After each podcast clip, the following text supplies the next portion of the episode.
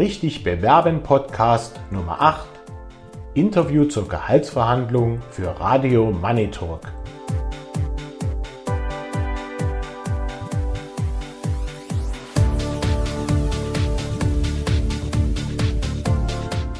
Im letzten Teil meines Online-Ratgebers Richtig bewerben, den Sie jetzt auf meiner neuen Website unter der Adresse www.michael-kaiser.de finden können, gehe ich auch auf psychologisch fundierte Herangehensweisen für erfolgreiche Gehaltsverhandlungen in der Praxis ein.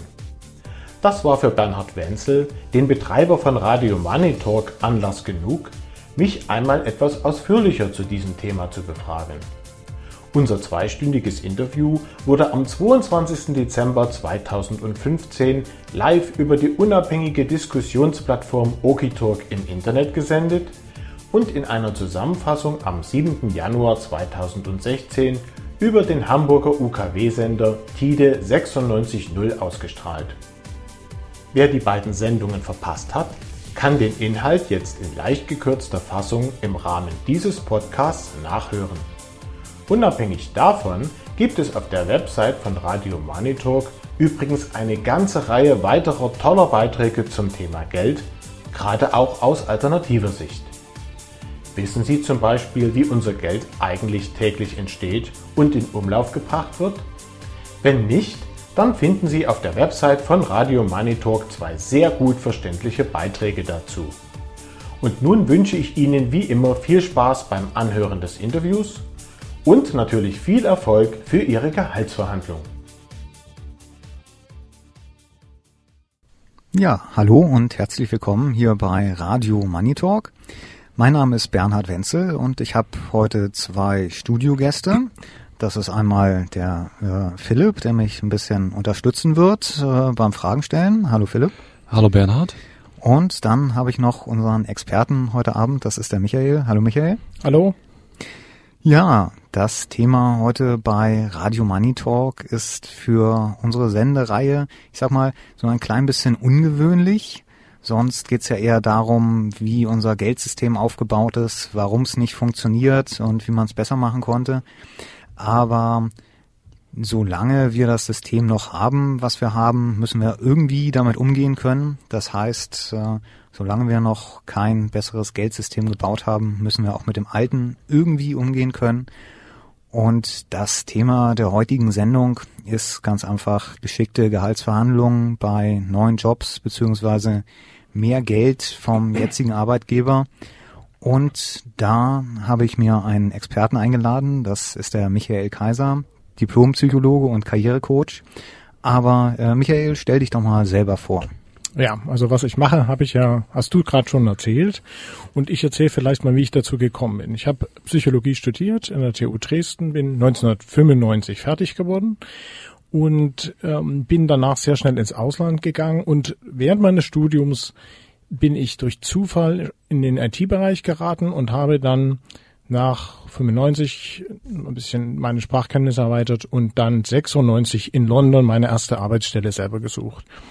Und da bin ich natürlich mit dem Thema Jobsuche und vor allem auch dann natürlich Gehaltsverhandlungen und all solchen Sachen das erste Mal in Berührung gekommen und habe das für mich auch ganz ordentlich geregelt, habe dann da meine erste Stelle gefunden und so ging das für mich los und habe also lange Zeit im IT-Bereich gearbeitet und viel später erst wieder psychologisch. Und zu diesem Thema Karriereberatung und äh, Unterstützung in dieser Hinsicht bin ich 1996 schon gekommen, als dann ein Freund von mir sich auch bei der Firma bewerben wollte, wo ich gerade angefangen hatte. Und weil dessen Englischkenntnisse nicht so gut waren, habe ich dem dann geholfen, seinen Lebenslauf zu schreiben. Und das habe ich mit dem Prinzip gemacht, was ich für mich selber verwendet habe. Und der hat sich dann beworben. Es ging dann in London aber nicht so vorwärts. Und dann hat er den Lebenslauf genommen und ins Deutsch sozusagen für sich übersetzt und hat sich damit in Deutschland beworben und hat dann sofort drei Jobangebote bekommen und hat auch dann eins genommen. Und da war mir so klar, irgendwie habe ich dafür Talent und kann anscheinend da irgendwie was. So ging das los und aus dieser kleinen zufälligen Erfahrung hat sich das dann immer weiterentwickelt und über die Jahre habe ich da immer mehr gemacht und das hat sich in den letzten Jahren, so seit 2012, dann so intensiviert, dass ich das seit äh, einem Jahr jetzt ungefähr hauptberuflich mache und aus der IT nicht ganz ausgestiegen bin, aber weitestgehend. Ja, du hast ja auch eine Plattform, richtig bewerben.net. Also es geht nicht nur um Gehaltsverhandlungen, sondern auch ähm, das ganze Thema Bewerbung. Ähm. Ja, genau. Also ich sehe das eigentlich schon so ein bisschen ganzheitlich. Also es geht um eigentlich, ja, es geht darum, im Beruf das eigene Glück zu finden. Und da gehört das Geld dazu, da gehört aber davor natürlich dazu, dass man überhaupt das Richtige macht.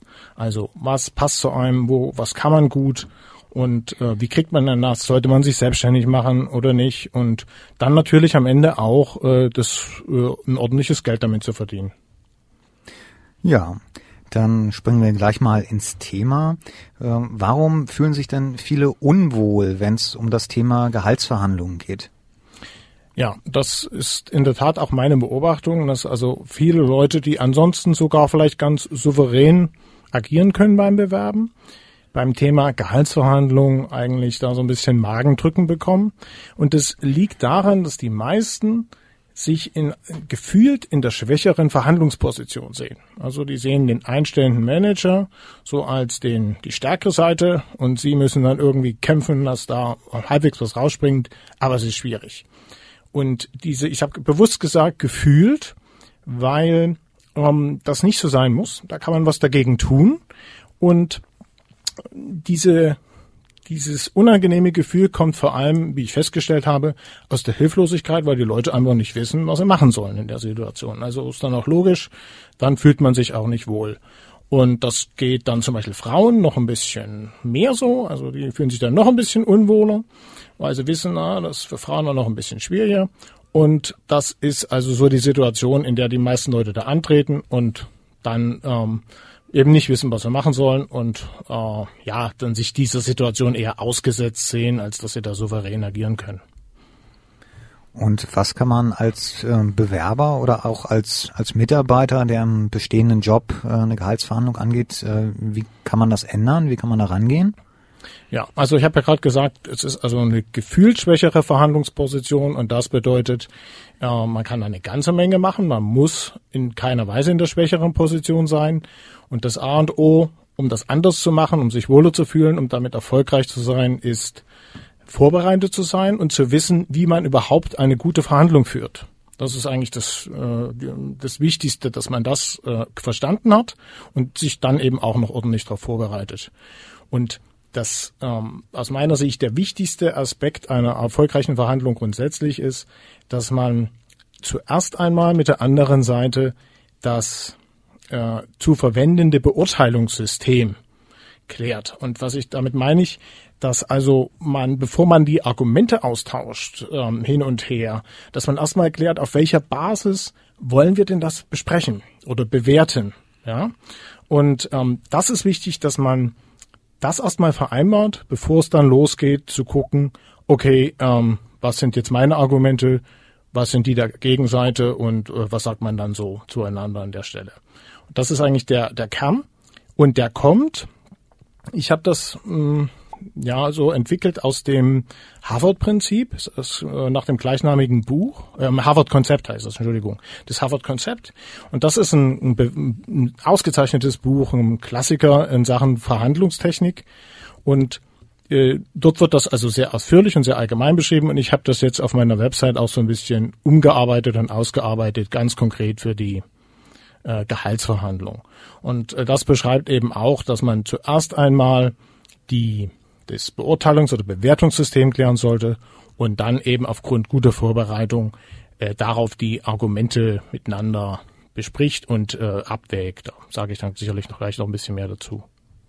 Und ähm, ja, einmal, wie sieht jetzt eine richtige Vorbereitung aus und wie äh, klärt man konkret, ähm, äh, ich sag mal, das, ähm, wie man damit umgeht? Ich meine, ähm, im im Vorstellungsgespräch kommt ja dann irgendwann die ja für viele unangenehme Frage, ja, was, äh, was stellen Sie sich dann so gehaltsmäßig vor, wenn es nicht schon in den Bewerbungsunterlagen abgefragt ist? Und ähm, ja, wie kann man da denn äh, klären, ähm, worum es da jetzt eigentlich geht? Genau, also auf diesen Moment, das ist eben so genau der Punkt, ab dem dann die Gehaltsverhandlung startet, auf diesen Moment muss man einfach ordentlich vorbereitet sein. Das heißt also, diese Frage sollte einen dann nicht äh, überraschen. Ansonsten passiert genau das, was ich vorhin oder was du schon angesprochen hast, nämlich, dass man sich unwohl fühlt und hilflos. Und zur guten Vorbereitung gehört, jetzt habe ich das Konzept ja gerade erklärt, dass man also erstmal überlegt, welche Beurteilungssysteme oder Bewertungssysteme kann man fairerweise eigentlich heranziehen, um dann äh, auch auf, Grund, auf deren Grundlage ordentlich zu argumentieren. Und das macht man am besten an einem Beispiel klar.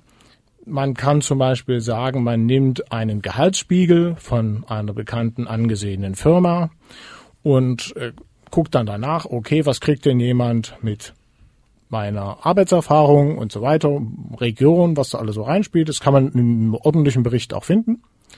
Und das kann zum Beispiel ein für beide Seiten akzeptables Bewertungssystem sein, dass man sagt, also ich das, was ich vorschlage an Gehalt, äh, basiert auf der Auswertung oder basiert auf den Daten, die in diesem äh, die in diesem Bericht stehen, in diesem Gehaltsspiegel zum Beispiel.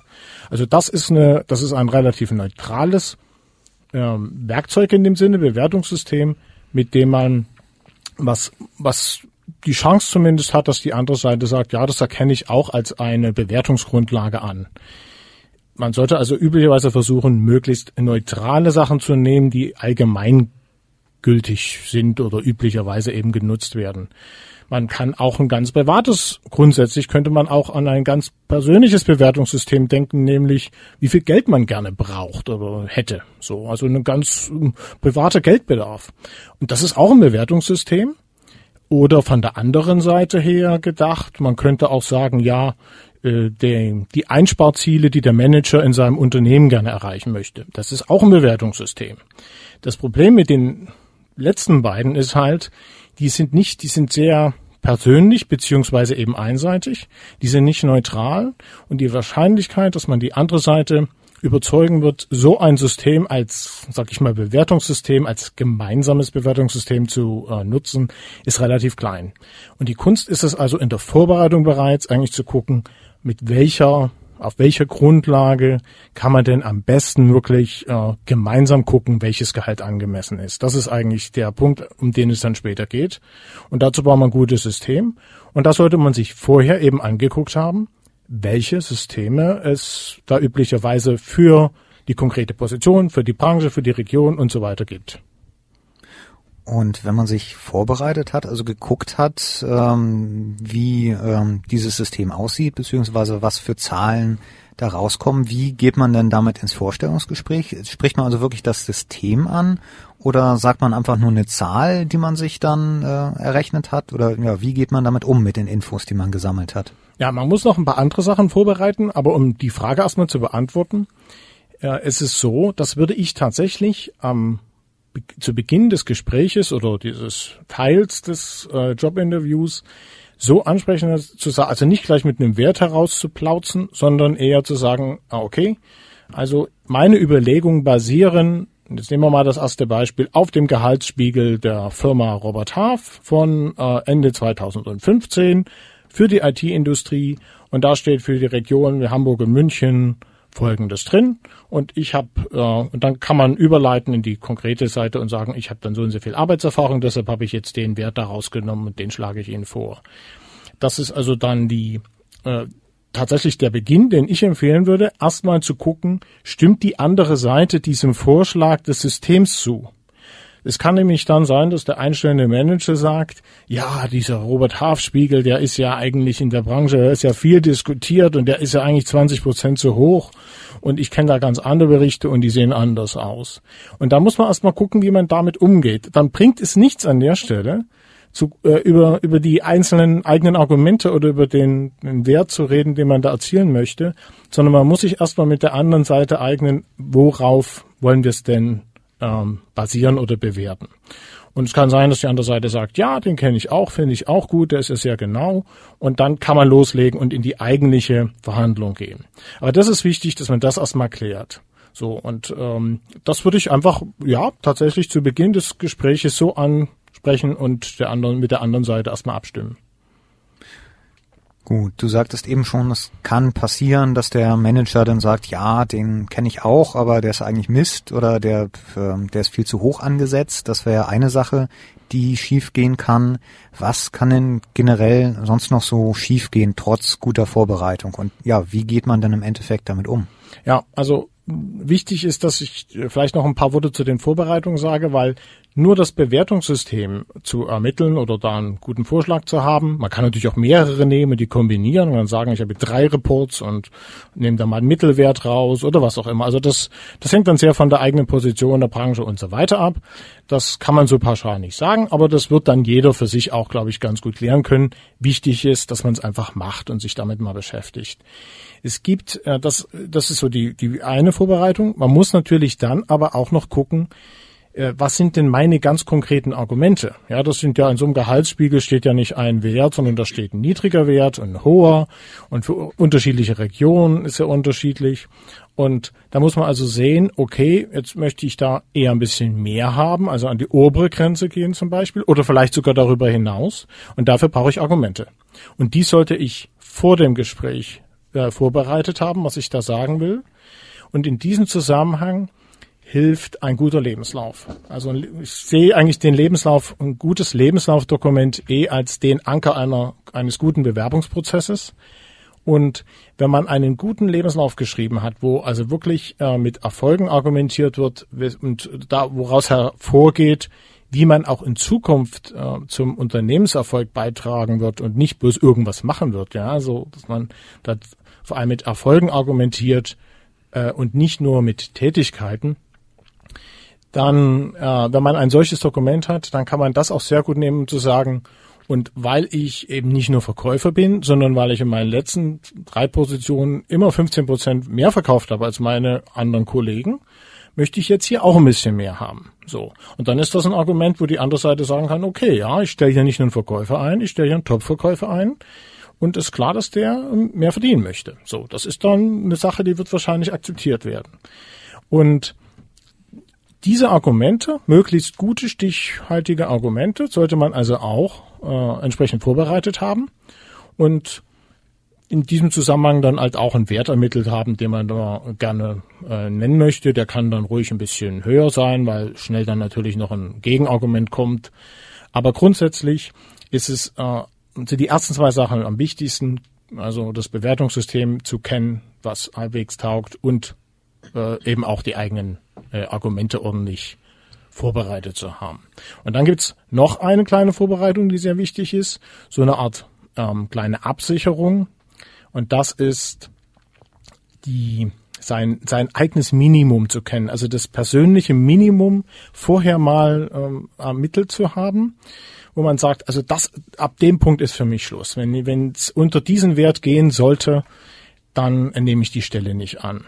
Und das machen viele nicht und ähm, achten eigentlich nicht darauf, wie viel Geld sie wirklich eigentlich äh, bekommen müssen, beziehungsweise auch bekommen können und lassen sich dann in den Bereich runterhandeln, in dem sie, mit dem sie dann später sehr unglücklich sind. Und das ist keine gute Idee. Das heißt also, ja, es gibt ja immer eine Alternative. Man ist nie in einer alternativlosen Situation. Ja, nie. Und äh, deshalb sollte man also sehr genau ausgerechnet haben, was ist eigentlich so der, der Schmerzpunkt. Das muss man in keiner Weise sagen, aber man muss es wirklich fest im Kopf haben, weil das dann so, der, so eine Notbremse ist halt, gerade wenn Sachen schiefgehen, äh, nicht eine, eine Position anzunehmen äh, mit einem Gehalt, was aus irgendwelchen, aus welchen Gründen auch immer nicht funktionieren kann. Und das sind die wichtigsten Vorbereitungen. Wenn man das gemacht hat, dann fühlt man sich auch besser, weil dann kann einem nicht mehr so viel passieren in der Gehaltsverhandlung. Du hast es gerade angesprochen, der Chef versucht natürlich äh, oder meistens das runterzuhandeln. Es soll auch schon Chefs gegeben haben, die haben sofort genickt, dann weiß man, okay, man ist zu niedrig genau, rangegangen. Ja. ähm, aber ähm, empfiehlst du denn zum Beispiel äh, einige sagen, das Gehalt raussuchen, was ich haben möchte, nochmal 20 Prozent draufschlagen, dann kann der Chef mich nochmal runterhandeln, dann freut er mich, dass er sich, äh, dass er mich runtergehandelt hat. Ich freue mich, dass ich das Gehalt habe, was ich haben wollte. Alle sind zufrieden. Was äh, hältst du von der Strategie? Na, ich würde schon logischerweise von oben einsteigen und alle sag ich mal, der finanzielle Wert, der sich aus meinen Stärken und meinen früheren Erfolgen und so weiter ergibt, das würde ich schon alles sehr zu, zu den eigenen Gunsten zusammenrechnen und dann also so den, einen natürlich nachvollziehbaren Maximalwert ermitteln. Und äh, damit kann ich jetzt auch mal erklären, wie das dann im eigentlichen Gespräch nämlich gehen kann mit diesen Zutaten als Vorbereitung, hat man dann die Möglichkeit zu sagen, okay, jetzt haben wir uns also auf das System geeinigt, dieser Gehaltsspiegel oder diese drei Gehaltsspiegel oder was auch immer sind, oder dieser Tarifvertrag ist auch so ein logischerweise klassisches Element. Das ähm, akzeptieren wir beide und jetzt gucken wir mal. Und jetzt bringen beide Seiten natürlich die Argumente. Also man argumentiert, man hat schon 20 Jahre Berufserfahrung und man ist ja auch in einer teuren äh, Region und Außerdem, weiß ich nicht, hat man vielleicht einen längeren Arbeitsweg und sowas in der Richtung. Und dann sagt man, okay, da möchte ich also dann 50.000 oder 150.000 Euro oder 75.000 Euro, was auch immer dann halt in der Branche und für äh, die Position allwegs angemessen ist. Und dann, das präsentiert man dann so und dann hat man also das nicht bloß irgendwas gefordert, sondern auch, sag ich mal, gut begründet. Und dann kann die andere Seite, der einstellende Manager, natürlich auch was dazu sagen. Der kann natürlich sagen, na ja, Hamburg ist aber nicht ganz so teuer wie München. Und außerdem, sie haben zwar einen weiten Arbeitsweg, aber wir zahlen ihnen zum Beispiel auch noch äh, irgendwie die Monatskarte. Ja, das sind dann also so Argumente, wo man sagen kann, okay, ja, das verstehe ich auch. Und das wird dann auch äh, mich, sag ich mal, beeinflussen im, äh, im Bezug auf den Wert, der, der angemessen ist. Das Schöne bei diesem, bei diesem Harvard-Konzept ist es ja im Wesentlichen, äh, ist halt, dass man dort das, die Sache von der Person trennen kann. Das heißt also, man kann dann eigentlich gemeinsam suchen, welcher Wert denn sozusagen der richtige ist. Man muss das nicht mehr gegeneinander machen, man kann das sozusagen miteinander auf Grundlage des gleichen Systems herausfinden, was denn jemand für diese Position in der Region und so weiter mit der Erfahrung, mit den Erfolgen mit dem, was er natürlich auch nicht weiß und noch lernen muss und so weiter, halt angemessen ist. Man kann also gemeinsam suchen. Und das ist das Schöne, dass das äh, dadurch natürlich auch angenehmer ist, weil man aus dieser, ähm, aus dieser äh, ja, Pokersituation und so weiter rauskommt. Du sagtest, man soll sich Argumente bereitlegen, warum man denn jetzt zum Beispiel ein bisschen über dem Schnitt haben will oder wie auch immer. Ähm, ist es dann wirklich so im Jobgespräch oder im Jobinterview, dass dann die Sachen wirklich erst bei der Gehaltsverhandlung rauskommen oder hat man da nicht eh vorher schon im Laufe des Gesprächs drüber gesprochen? Na, das kann, ist glaube ich sehr unterschiedlich. Es gibt äh, Bewerbungsprozesse, gerade die großen Firmen, die versuchen das so ein bisschen zu strukt, also ja, so zu, äh, wie soll ich sagen, da so ein System reinzubringen, da ist es manchmal so, dass die das richtig trennen. Das heißt also, da spricht man erstmal über die ganze fachliche Eignung und dann in einem zweiten Termin sogar, gar nicht, nicht sofort beim ersten, redet man dann übers Geld. Also das passiert üblicherweise auch gerade im Top-Management. Da wird, da weiß man ja ungefähr, in welchen Sphären man da schwebt. Und ob das jetzt 10 Millionen oder 12 Millionen sind, das muss man noch mal sehen. Aber ähm, erstmal muss man klären, okay, kann ja jetzt also hier Yahoo äh, aus der Versenkung rausholen und da wieder ein tolles Internetunternehmen äh, draus machen oder eben nicht. Und das heißt also, dort kommt der Teil ähm, eher später und eher separat. Es gibt aber auch Firmen, beziehungsweise auch Bewerber, die das relativ schnell ansprechen und zwar dann, wenn man Sorge hat, dass das ein K.O.-Kriterium ist, wo man sagt, äh, jetzt haben wir hier zwei Stunden super miteinander äh, geredet und das passt auch alles. Und dann fordert der eine 20.000 und der andere, äh, also der eine fordert 80.000 und der andere will aber nur 40.000 bezahlen. Und dann stellt man fest, man mag sich zwar und das würde auch sonst alles passen, aber man kriegt es finanziell niemals zusammen. Und den Fall gibt's gar nicht so selten. Und äh, wenn das, wenn die Gefahr besteht, dann sollte man natürlich vorher zumindest mal so ungefähr klären, ob man in der uh, ungefähr im richtigen, im selben Bereich liegt oder ob da nicht so eine große Lücke dazwischen ist, dass eigentlich die ganze weitere Bewerbung äh, Quatsch ist. Und wie sieht das aus, wenn man jetzt in einer ähm, Position angestellt ist und sich denkt, Mensch, ich bin jetzt hier schon fünf Jahre und keine Gehaltsverbesserung, das wird mal langsam Zeit. Wie äh, geht man daran? Also erstmal ist man ja in einer entspannteren Position, weil man den Chef ja schon kennt, man kennt das Unternehmen, Aber ähm, ja, wie, äh, wie macht man das? Spricht man den, den Chef da so bei der Mittagspause an? Ach übrigens, ähm, Chef, ich brauche mehr Geld. Oder ähm, gibt es da irgendwie einen Tipp, den du hast? Ja, also es ist nur dann entspannter, wenn man grundsätzlich einigermaßen zufrieden ist mit dem Gehalt. Wenn man den Fehler gemacht hat, dass man eben damals, als man angefangen hat, nicht gut verhandelt hat, äh, zum Beispiel weil man nicht ordentlich vorbereitet war oder weil man sein Minimum nicht kannte, und dann stellt man fest, das ist eigentlich, also äh, ich bin deutlich von dem entfernt, was ich äh, gerne hätte oder haben könnte. Dann ist die Situation deshalb nicht entspannt, weil natürlich die Aufgabe wesentlich größer ist, als wenn es nur um eine kleine Veränderung geht. Und ich halte das aber für vollkommen legitim und notwendig, dass man wirklich äh, Mund aufmacht und sagt, Leute, ich, äh,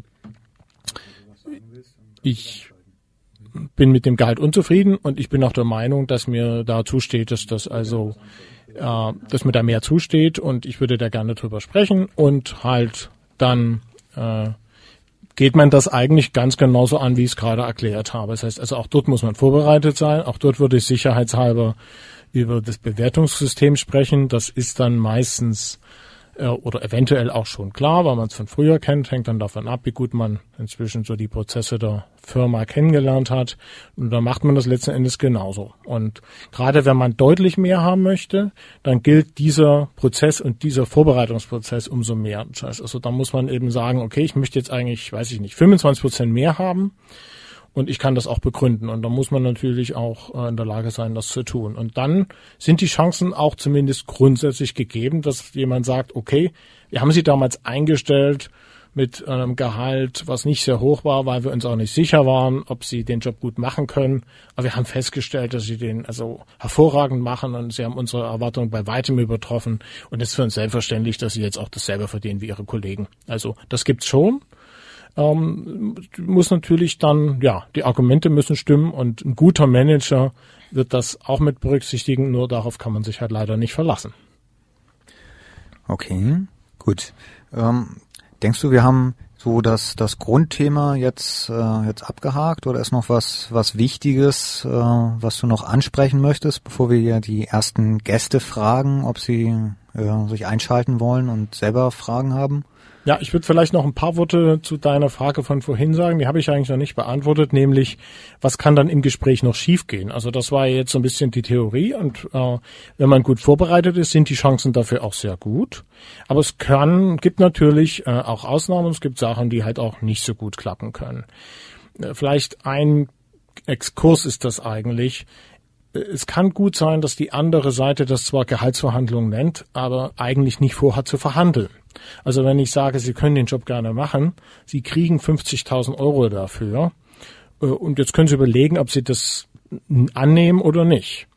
Äh, dann ist das keine Gehaltsverhandlung. Das ist ein Angebot und dann kann ich mich dazu entscheiden. Ja, aber eine Verhandlung ist das nicht. Und da muss ich überlegen, ob ich das will. Und vielleicht kann ich auch vorschlagen, dass man darüber nochmal verhandelt. Aber das muss man halt auseinanderhalten. Also sowas ist keine Verhandlung. Und wenn der andere nicht bereit ist zu verhandeln, dann gibt's auch keine Verhandlung. Das ist äh, logisch. Ne? Also das ist so ein Aspekt. Dann kann es einfach sein, dass man es am Anfang tatsächlich nicht schafft, ein gemeinsames Beurteilungssystem zu finden. Also man kann das probieren und wenn man gute Argumente für ein neutrales System, wie zum Beispiel eben einen allgemeinen Gehaltsspiegel oder so hat, dann sind die Chancen dafür auch hoch. Aber wir sehen das jetzt bei äh, Amazon zum Beispiel. Das ist jetzt zwar ein, das sind dann äh, Tarifpartner, die sich da streiten, aber es gilt das gleiche Prinzip. Amazon sagt, dass die Beschäftigten äh, nach dem Tarifvertrag für die Logistikbranche eingruppiert sind und das ist auch richtig, denn Amazon sagt, wir sind ein Logistikunternehmen. Und dann sagt die Gewerkschaft, nee, nee, ihr seid kein Logistikunternehmen, ihr seid ein Handelsunternehmen und wir hätten auch gerne diesen Tarifvertrag dann für die Beschäftigten. Und da streitet man sich schon lange darüber, weil man, weil genau das eben nicht passiert, dass man ein gemeinsames System vereinbart. So. Wenn das gelingen würde, dann wäre das, wäre die ganze Sache vom Tisch. Aber das schaffen die nicht. Und das kann einem auch in seiner eigenen Gehaltsverhandlung persönlich passieren, dass man tatsächlich kein, keinen gemein, keine gemeinsame Basis findet. Und dann ist die Sache noch nicht äh, zu Ende. Dann hat man immer noch die Möglichkeit, äh, sozusagen den klassischen Weg zu gehen und zu pokern. Und an der Stelle ist es eben zum Beispiel wichtig, das Minimum genau zu kennen, damit man da keinen Fehler macht. Denn es kann durchaus sein, dass das, was der andere bereit ist zu zahlen, immer noch über meinem Minimum liegt. Also es haben wir zwar kein gemeinsames System, aber zur Ermittlung eines, zur Vereinbarung eines Betrages ähm, äh, ist es nicht zwingend nötig. Es ist besser, aber es ist nicht zwingend nötig. Ähm, man muss aber dann natürlich äh, ja pokern und gucken, dass man so mit Hängen und Würgen und Schieben und Ziehen äh, irgendwie äh, eine Einigung herbeiführt. Und die ist dann deutlich schwieriger und da gewinnt dann auch der, der besser pokern kann. Und das mag dummerweise vielleicht auch die andere Seite sein. Muss aber nicht. Es gibt auch gerade bei äh, in Bereichen, wo die Fachkräfte relativ knapp sind, da kommen wir vielleicht dann nochmal drauf, äh, weil so knapp sind sie tatsächlich nirgendwo. Aber in den Bereichen, wo das im Einzelfall fürs Unternehmen tatsächlich der Fall ist, da kann das dann schon sein, dass man auch als Bewerber die besseren Karten hat und sagt, okay Leute, wenn ihr mir nicht also den Betrag X gebt, dann sage ich hier ab. Und äh, im Hinterkopf weiß, weiß jeder der Beteiligten, dann kriegen sie überhaupt keinen. Und es gibt wirklich Situationen, wo das so ist und wo dann natürlich die andere Seite auch eher äh, bereit ist, äh, dann das äh, etwas höhere Gehalt zu zahlen. Nur mit solchen Leuten kann man in der Regel auch ein, ein vernünftiges System vorher finden. Das heißt, also in solchen Fällen ist das eher nicht nötig. Und äh, die an die Warnung, also insofern muss da nicht Schluss sein. Man kriegt das auch noch so hin oder kann es hinbekommen. Meine Warnung ist nur, man sollte sich genau überlegen, mit wem man, auf wem man sich da einlässt an der Stelle, weil die äh, es natürlich so ist, dass wenn wenn das, wenn diese Einigung schon nicht gelingt, dass man also das Bewertung noch nicht mal ein gemeinsames Bewertungssystem fürs Gehalt finden kann, wie soll dann die tägliche Zusammenarbeit mit dieser Person später im Unternehmen klappen? Also da ist äh, wahrscheinlich noch wesentlich mehr Streit und äh, Schwierigkeiten vorprogrammiert und insofern wären das eher meine warnenden Worte. Also man mag den Job kriegen, aber die Wahrscheinlichkeit, damit dann auch glücklich zu sein, die ist in so einer Situation relativ klein. Und das sind eigentlich so die äh, wichtigsten Sachen, die da passieren können. Also man muss nicht gleich aufgeben. Es gibt auch noch einen Sonderfall, nämlich wenn man sich über Agenturen bewirbt, dann ist das auch entspannter, weil die Agenturen selber eigentlich ein Interesse haben, dass sie einen möglichst teuer verkaufen, weil sie nach, weil die Provision, die Vermittlungsprovision sich üblicherweise am Gehalt orientiert. Und insofern sind die also ähm, natürlich einerseits interessiert, dass der Kandidat nicht abspringt. Also es, die haben schon ein Interesse, dass äh, dass sie den vermitteln können, aber ansonsten durchaus auch das, dass der viel Geld bekommt, weil dann ist die Provision hoch. Und da kann man etwas lockerer rangehen, da kann man also auch sagen, okay, ich ähm, gehe da relativ hoch rein und muss das auch nicht am Anfang gleich alles perfekt begründen, weil die werden einen dann schon so runterhandeln, also so vorab erstmal auf den Wert, wo sie wissen, also da ist die Schmerzgrenze auf der anderen Seite. Das heißt nicht, dass man das dann bekommt, aber es heißt also, dass man an der Stelle erstmal gucken kann, wie sich alles entwickelt. Das heißt also, da muss man auch noch nicht so perfekt vorbereitet sein. Aber ungefähr die, die Größenordnung sollte natürlich schon stimmen. Und das sind dann so Sonderfälle, ähm, die von der, von dem eigentlichen, von der klassischen Gehaltsverhandlung äh, etwas abweichen. Und vielleicht noch eine Anmerkung dazu, ist auch so eine typische Frage, sollte man bereits in der Bewerbung, Bewerbungsschreiben oder Bewerbungsunterlagen angeben, wie viel Geld man haben möchte. Es wird nämlich regelmäßig erfragt. Und mein Tipp an der Stelle lautet immer, das vollkommen opportunistisch zu handhaben. Das heißt also, wenn ich keine Sorge habe, einen super Job zu bekommen und ich wirklich einfach auch einen deutlichen finanziellen Sprung machen will und äh, die Zeit sparen möchte, mich irgendwo mehrfach zu bewerben und dann scheitert es immer am Geld, dann macht das Sinn, das relativ frühzeitig zu sagen und zu sagen, Leute, ich will hier auch ein ordentliches Gehalt haben und ich sage euch das von Anfang an und wenn das irgendwie ein Problem sein sollte, dann sagt mir gleich ab, dann sparen wir alle Zeit. Und ich kenne Fälle, wo das wirklich so ist. Und äh, ist es aber so, dass man sagt, na ja, vielleicht ähm, äh, akzeptiere ich sogar ein ziemlich niedriges Gehalt, aber weil die Position so toll ist, weil ich mich da sehr gut weiterentwickeln kann oder weil es mir Spaß macht oder weil es anderweitig irgendwie attraktiv ist, das, dann sollte man natürlich vorsichtig sein, nicht äh, gleich mit irgendeinem niedrigen Gehalt anzufangen. Man muss sich ja nicht, man muss es ja nicht provozieren. Aber dann wäre ich da eher vorsichtig und würde das also erstmal nicht nennen und offen lassen. Und man kann auch einen Kompromiss machen, wenn danach gefragt wird, damit man die Frage irgendwie beantwortet hat. Dann schreibt man einfach so was wie und erwarte dafür äh, oder gehe davon aus, dass ich ein branchenübliches Gehalt bekomme. Da haben sie überhaupt nichts gesagt und äh, trotzdem die Frage beantwortet und dann macht man halt, erwähnt man das äh, zum, zu einem Zeitpunkt, wo man die Situation besser einschätzen kann. Ich glaube, Philipp wollte noch was sagen. Ja, richtig. Ich hätte eine Frage an Michael. Und zwar mh, hm, kam ich jetzt auf die Idee, weil du einmal das Beispiel Amazon genannt hattest. Mhm. Und jetzt habe ich das ein bisschen Revue passieren lassen in meinem eigenen Leben. Und äh, so verallgemeinert fragend, wie, wär, wie ist das zum Beispiel oder was könntest du jemanden raten, der eine Situation hat, zum Beispiel, wo sich der Arbeitgeber im Vornherein oder wo man vornherein weiß, dass er sich sperren wird gegen jegliche, sag ich mal, ähm, Gehaltsverhandlungen zum Beispiel. Amazon hat man ja durch die Medien mhm. jetzt ähm, ähm, erfahren, ist ja ein krasses Beispiel, auch wie die die Mitarbeiter behandeln, mhm. äh, auch wie die stellenweise untergebracht werden. Ähm, aber nehmen wir mal so ein jetzt praktisches Beispiel, was du genannt hattest. Was würdest du zum Beispiel solchen Mitarbeitern raten? Äh, welche Möglichkeiten siehst du da? Wie könnten die da verhandeln, äh, gegebenenfalls etwas an ihrer äh, Lohnsituation zu verbessern? Ja, das ist auch so eine, ja, eine schon eher eine Standardfrage, die kommt immer mal. Und jetzt bin ich ja, ich bin Karriere, ich arbeite als Karrierecoach, aber ich bin natürlich studierter Psychologe und insofern neige ich natürlich dazu, auch so ein bisschen hinter die äh, Fassade zu gucken und erstmal zu gucken, ja, was ist da eigentlich, äh, sind ja alles, geht ja nur um Menschen, ja, also es gibt ja in dem Sinne, Unternehmen sind ja reine Rechtsformen, es geht ja am Ende nur um Menschen auf beiden, auf der, auf beiden Seiten.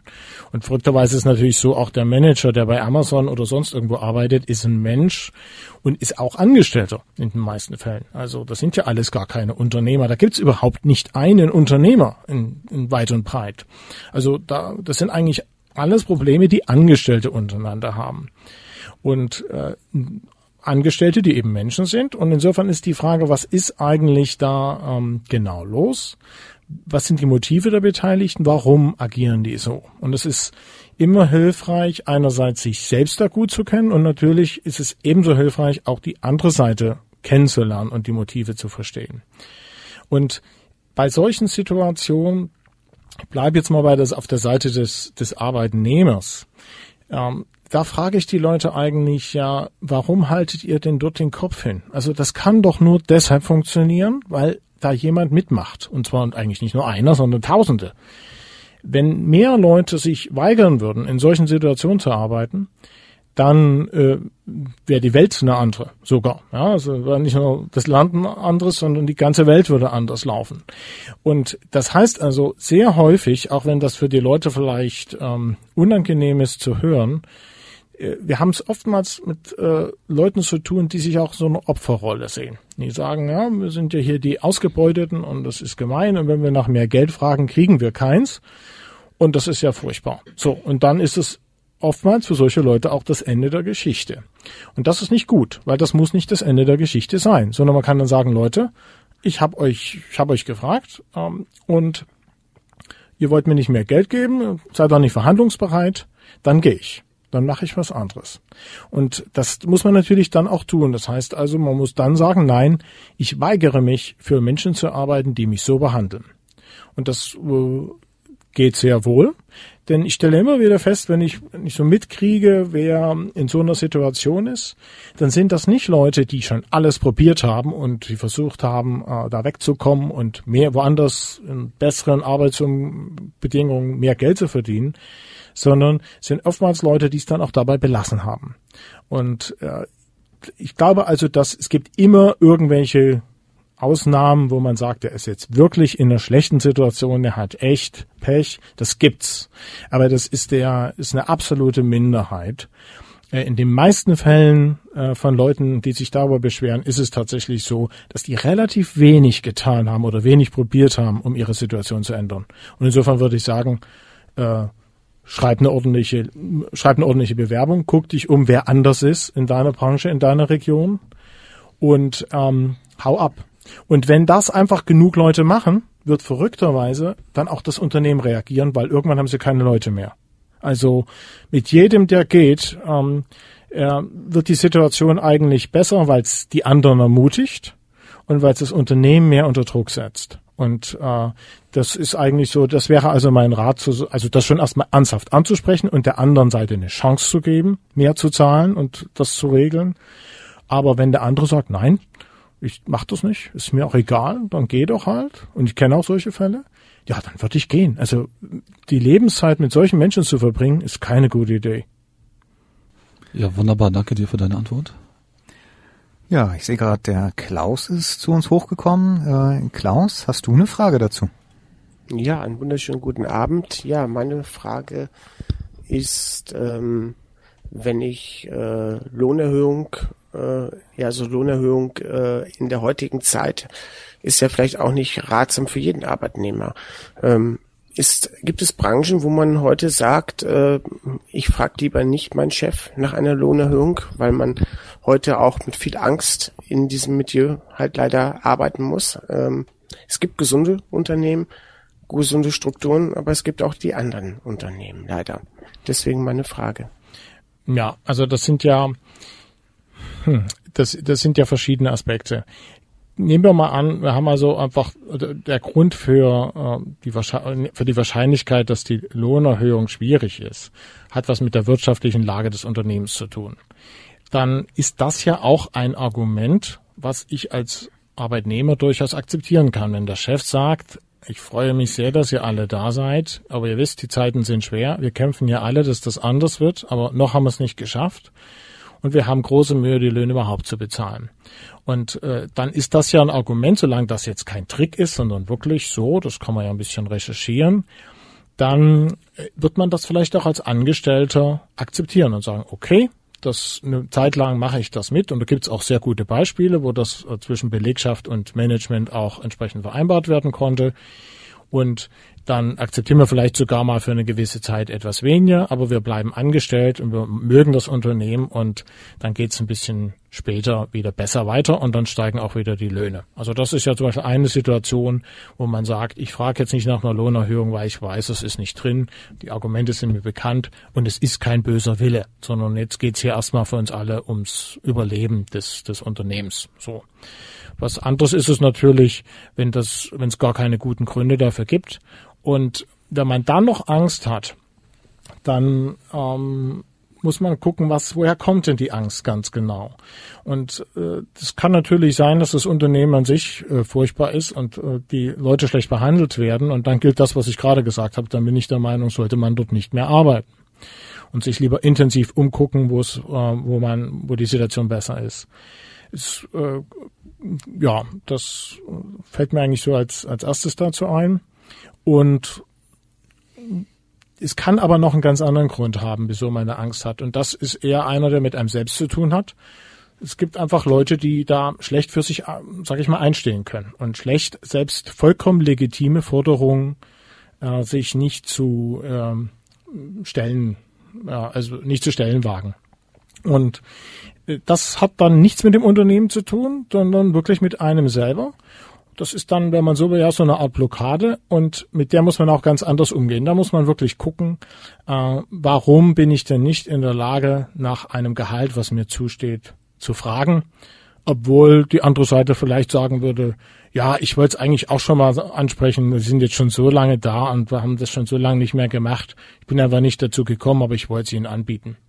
Und es gibt auch Chefs, die darauf achten, dass die Leute, äh, sag ich mal, immer, also die dieses Thema Gehalt auch von sich aus proaktiv ansprechen, weil sie sozusagen vorbeugen wollen, dass Leute gehen, weil sie glauben, sie sind äh, zu schlecht bezahlt. Und insofern, wenn es also tatsächlich an einem selber liegt, dass man merkt, es ist eigentlich nur die eigene Angst und nicht die andere Seite, dann ähm, gibt's sehr wohl Methoden, mit denen man das rausfinden kann und bearbeiten kann. Ich mache das auch. Und äh, das kann dann zum Beispiel damit zu tun haben, dass es halt innere Stimmen gibt, die einem sagen, ja, äh, du gehörst zu den kleinen Leuten, deine Familie war, war auch schon so. Und äh, man macht das zum Beispiel, das ist ganz verrückt, das kann man dann äh, äh, im Einzelfall eben klären, dass man äh, aus Lo Lo Loyalität zu seiner Familie, zu seinem Familiensystem, zu seiner vielleicht manchmal äh, schon Generation zurückgehenden Familiengeschichte ähm, so eine innere Kraft einen daran hindert, das anders zu machen und da endlich mal auszuscheren. Und das klingt vielleicht ein bisschen komisch. Es ist aber tatsächlich so, dass das ähm, diese inneren Stimmen, die können sehr stark sein, die hört man nicht so genau und dann glaubt man, es sind, ist der innere Schweinehund, an dem es liegt, dass man da nicht erfolgreicher ist oder zu, sich nie, nicht darauf zu aufrafft, den Chef mal anzusprechen. Äh, tatsächlich sind das äh, Sachen, die so eher in der, in der Tiefe der Seele liegen und die einem natürlich wirklich auch das Leben sehr schwer machen können. Und äh, das kann man mit so einer, verschiedenen psychologischen oder psychotherapeutischen Methoden auch ganz gut aufdecken und das ist, äh, da ist man auch nicht krank deswegen, das geht irgendwo auch jedem so. Das ist aber dann wirklich eine Sache, die muss man ganz individuell äh, bearbeiten und herausbekommen, was da einen im ganz konkreten Fall abhält, das für sich Richtige zu tun. Klaus, war das eine passende Antwort auf deine Frage oder ist noch was offen geblieben? Dankeschön, ne? das war eine sehr tolle, ausführliche Antwort und äh, ich kann die Gedankenzüge sehr gut nachvollziehen. Die privat, das war ja eigentlich das private äh, Angstgeschehen ist äh, und dann haben wir aber auch die Angst des Arbeitsplatzverlustes, die ich sehe und natürlich das arme Unternehmen, was wenig Geld hat, das Verständnis dafür. Dankeschön für die ausführliche Antwort, hat mir ja. sehr Freude gemacht. Sehr gerne. Reinzuhören. Michael, was äh, denkst du, ist es sinnvoll, ähm, bei der Gehaltsverhandlung, wenn man, wenn es um neuen Job geht, zu sagen, okay, ich bin erstmal mit ein bisschen weniger zufrieden, äh, vereinbare dann aber fest, wenn die Probezeit vorbei ist, dann wird auf jeden Fall nachverhandelt. Und äh, was meinst du, wie stehen die Chancen, dass man da so im zweistelligen Prozentbereich dann auch wirklich äh, mehr kriegen kann, wenn man erstmal zu weniger eingestiegen ist? Also grundsätzlich halte ich das für im, im Einzelfall für eine gute Idee. Das wichtig ist allerdings, dass man es wirklich vereinbart. Also dass es dann nicht eine, eine Hinhaltetaktik äh, von der einen, in der Regel dann der Unternehmensseite ist. Man sagt, fangen Sie erstmal für ein relativ niedriges Gehalt an und dann nach sechs Monaten, dann reden wir darüber. Ja, und dann gibt's ein kleines bisschen mehr oder es wird nochmal verschoben. Das ist keine gute Idee. Also wenn man sowas macht, und es gibt durchaus gute Gründe dafür, wenn man sagt, okay, ja, so ganz hundertprozentig äh, kann ich die andere Seite mit meinen Argumenten nicht überzeugen, verstehe das. Die würden mich also nehmen, sind da aber auch etwas vorsichtig, wie toll da meine Leistung wirklich ist. Ich weiß aber, dass ich gut arbeiten werde. Ich war immer erfolgreich, ich werde es auch hier sein. Äh, machen wir das so. Dann für die ersten sechs Monate, für die ersten drei Monate vereinbart man dann eben einen deutlich niedrigeren Wert oder einen etwas niedrigeren Wert. Das kann man alles verhandeln, ist überhaupt kein Problem. Wichtig ist, dass man da halt, dass es irgendwie begründet wird von der einen wie von der anderen Seite.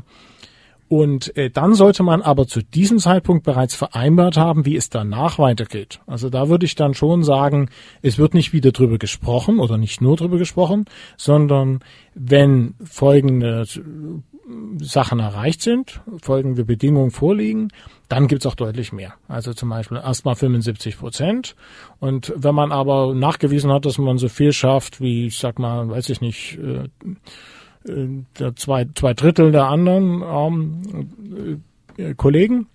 dann gibt's also auch die letzten 25 Prozent obendrauf. Wenn man das nicht macht, ist die Gefahr groß, dass es von der anderen Seite eigentlich nur eine Masche war, um den Preis zu drücken. Und äh, dann hat man ein Problem. Da hat man vielleicht einen guten Job, der schlecht bezahlt ist und was macht man dann? Entweder man geht, dann hat man den, ist man den guten Job los und wechselt auch ein bisschen zu schnell wieder. Das ist dann auch nicht so toll. Oder man bleibt drin und bleibt schlecht bezahlt. Und das ist dann, ähm, deshalb ist auch so eine Sache des persönlichen Minimums, was ich vorhin angesprochen habe. Äh, kann man alles machen, ist im Einzelfall eine sehr gute Idee, aber man sollte es ganz klar vereinbaren.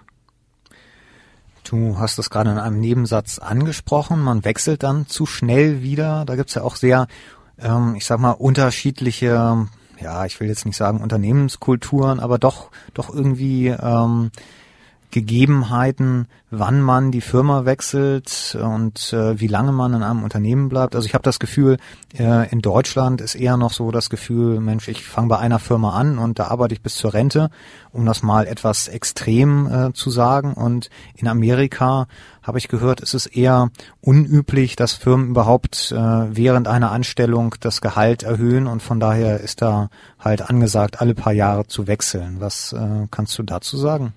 Naja, ich habe ja selber also nicht nur eine Weile in England gelebt, sondern auch drei Jahre in New York. Und insofern kenne ich also die Situation zwar noch aus dem Ende der 90er Jahre, aber durchaus persönlich. Und was ich so beobachte, ist, dass es eigentlich gar nicht so anders ist. Die, insgesamt sind die Amerikaner ein bisschen flotter und mobiler als die Deutschen. Und wenn man sich, wenn man sieht, dass also man kann ja in Amerika schneller auch Leute entlassen, äh, ist die ganze Situation einfach flexibler. Das heißt also, wenn dort jemand geht, dann geht er in der Regel innerhalb von 14 Tagen. Und das ist aus meiner Sicht eher ein Problem für die Unternehmen als, gut, im Einzelfall mag es andersrum sein, aber äh, eher eine, grundsätzlich eher ein Problem für das Unternehmen, weil wenn der Mitarbeiter kritisch ist und viel Fachwissen hat, dann ist dieses Wissen innerhalb von 14 Tagen weg. Und in Deutschland gibt es dann manchmal noch, ja, mindestens vier Wochen eigentlich. Oftmals ist es dann ein Vierteljahr oder sogar ein halbes, wo man die Möglichkeit hat, gerade wenn man halbwegs im Guten geht, äh, den zu bitten, auch noch eine ordentliche Übergabe zu machen. Und wenn das alles einigermaßen friedlich ist, klappt das auch. Und das ist in Amerika anders. Das heißt also, da ist insgesamt mehr Mobilität da. Das heißt aber nicht, dass das normale amerikanische Unternehmen jetzt ähm, äh, dass dem das egal wäre, wie lange die Leute bleiben. Also das ist in Amerika wie in Deutschland auch durchaus ein Qualitätskriterium, äh, wie die Fluktuation ist, beziehungsweise ob die Fluktuation halt niedrig ist. So. Und dann gibt's auch in Amerika Leute, die dort über Jahrzehnte beim selben Unternehmen bleiben. Also da sehe ich eigentlich weniger Unterschiede. Äh, interessanter ist, dass es in Deutschland anders wird. Über die, also in den letzten Jahren oder letzten 15 Jahren hat sich das in Deutschland massiv verändert und wird eher ein bisschen so wie in Amerika nämlich dass die Unternehmen immer öfter befristet einstellen und dass sozusagen diese Perspektive, die es früher gab, wo man da weiß ich nicht 1960 bei Siemens angefangen hat, dass da klar war, normalerweise geht man da nicht so einfach. Oder nur aus einem sehr guten Grund. Nach Jahren, dass äh, die Situation eigentlich äh, der Geschichte äh, angehört und äh, die Unternehmen wesentlich weniger nachhaltig arbeiten in der Personalpolitik. Und das wirkt sich natürlich dann auch auf die Einstellung der Leute aus. Und insofern sinkt, glaube ich, dann auch die, ich habe jetzt keine Statistik da, aber was ich so sehe, würde ich sagen, die, die äh, durchschnittliche Dauer der Betriebszugehörigkeit sinkt. Uh, und das auf, das führt natürlich auch dazu, dass dann Leute eher, also auch von sich aus eher gehen und sagen, okay, uh, ich habe hier eh nur einen befristeten Vertrag, ich kann jetzt überlegen, ob ich da, ob es danach weitergeht oder ich kann einfach dieses, diesen Zeitpunkt, der eh irgendwie im Raum steht, zum Anlass nehmen und sagen, ich gehe woanders hin. Denn der Vertrag endet ja eh und das ist dann auch ein super, eine super Begründung, wenn jetzt jemand fragt, wieso ähm, warst du denn da nur zwei Jahre? Und sagt, ja, es war ein befristeter Vertrag und äh, der ist jetzt äh, rum und dann äh, kann ich ja jetzt was anderes machen oder muss sogar was anderes machen. Auch wenn das vielleicht nicht ganz stimmt und man schon äh, die Möglichkeit gehabt hätte zu bleiben. Aber es ist auch ein guter, ein, ein guter Grund, äh, ohne großen Ärger auszuscheiden und dann woanders zum Beispiel mehr zu verdienen. Du hast eben die Fluktuation angesprochen, also quasi, ähm, das ist ja ein Maß dafür, wie lange ähm, Mitarbeitern am Unternehmen bleiben, das heißt, wie viel da durchgewechselt wird. Gibt es dann für jemanden, der sich für irgendeine Anstellung bei einem Unternehmen interessiert, gibt es da eine Möglichkeit, irgendwie herauszufinden, wie denn die Fluktuation in einem Unternehmen aussieht? Naja, also es ist nicht so einfach, dass man jetzt einfach auf eine, eine Statistik-Website äh, geht und da nachguckt und sagt, ah, ja, da haben im letzten Monat so und so viele Leute äh, die und die Abteilung verlassen. So einfach ist es nicht, aber es äh, geht sehr wohl und zwar vor allem über die sozialen Netzwerke. Also man kriegt über die sozialen Netzwerke eine Menge Informationen und zwar beide Seiten bekommen die. Also man sollte äh, aufpassen und wie man sich in den sozialen Netzwerken, also vor allem in denen für die berufliche Seite relevanten, das sind vor allem Xing und LinkedIn, wie man sich dort präsentiert. Und man sollte auch aufpassen, dass die, der öffentliche Bereich der Facebook-Seite äh, nicht äh, zu peinlich ausfällt. Und weil man damit rechnen muss, dass sich der einstellende Manager da auch mal umtut und mal guckt, was man da alles so gemacht hat. Also das ist schnell erledigt im Internet und da sollte man also äh, nicht nur aufpassen, sondern man sollte diese Wege auch aktiv nutzen, also vor allem Xing und LinkedIn, um äh, passende Unternehmen zu finden, die richtigen Leute kennenzulernen und so weiter. Das beschreibe ich auch alles auf der Website so ein bisschen. Ist heute nicht das Thema. Und äh, diese Angebote, die es dort gibt, also Kontakte, die man auf Xing hat, aber auch Spezialangebote wie, äh, ich glaube, Konundo heißt das und Glassdoor. Das sind jetzt Angebote, wo es wirklich darum geht zu gucken, wie bewerten denn Leute, die für die Unternehmen arbeiten oder gearbeitet haben, die Situation dort. Und äh, da muss man auch ein bisschen vorsichtig sein, weil äh, man ja nicht genau weiß, aus welcher Motivation der einzelne Beitrag geschrieben wurde. Aber grundsätzlich versuchen also diese Angebote genau diese in diese Lücke zu springen, um also diese Information zu liefern, um äh, dann den guten Unternehmen auch, sag ich mal, eine Möglichkeit zu geben, diese Kommunikation zu vermitteln. Ja, die schlechten Unternehmen, die haben natürlich kein Interesse, aber die guten Unternehmen, für die ist das durchaus interessant, dort also äh, erwähnt zu werden, detailreich, weil das dann natürlich die Personalgewinnung erheblich vereinfacht. Ja, wenn da steht, das Unternehmen ist, ist cool und da äh, macht das Arbeiten Spaß und viel Geld gibt's auch noch, dann ist es natürlich äh, attraktiver, mich dort zu bewerben, als bei einem Unternehmen, wo man mitkriegt, ähm, da ist so Hire and Fire oder da gehen die Leute schnell, weil es nicht, äh, weil es nicht äh, angenehm ist. Also was mir da zuerst einfällt, so bei Bewertungsplattformen, sage ich mal, ähm, ist ja immer erstens die Frage, ähm, was ist da eventuell gekauft? Und dann natürlich die Frage, wie ist die Motivation, da etwas beizutragen? Und ähm, Statistiken sind ein ganz spannendes Thema. Da können wir auch eigentlich eine eigene Sendung drüber machen, aber nur ganz kurz angeschnitten. Die Motivation, sich zu äußern, wenn irgendetwas äh, schlecht ist, wenn man unzufrieden ist, ist ja wesentlich höher, als äh, sich zu äußern, äh, wenn man jetzt mit der Situation völlig zufrieden ist. Also ähm, das heißt, von daher ist dann da die, die Menge der Teilnehmenden auch schon sehr äh, selektiv, sage ich mal. Und ähm, ja, was kannst du dazu sagen? Also ich stimme dir da vollkommen zu, da sollte man also schon vorsichtig sein. Genauso weil das so ist, dass die Leute eher schneller äh, bereit sind, ihrem Unmut Luft zu machen, als jetzt äh, lobende Worte irgendwo auch noch einzutippen.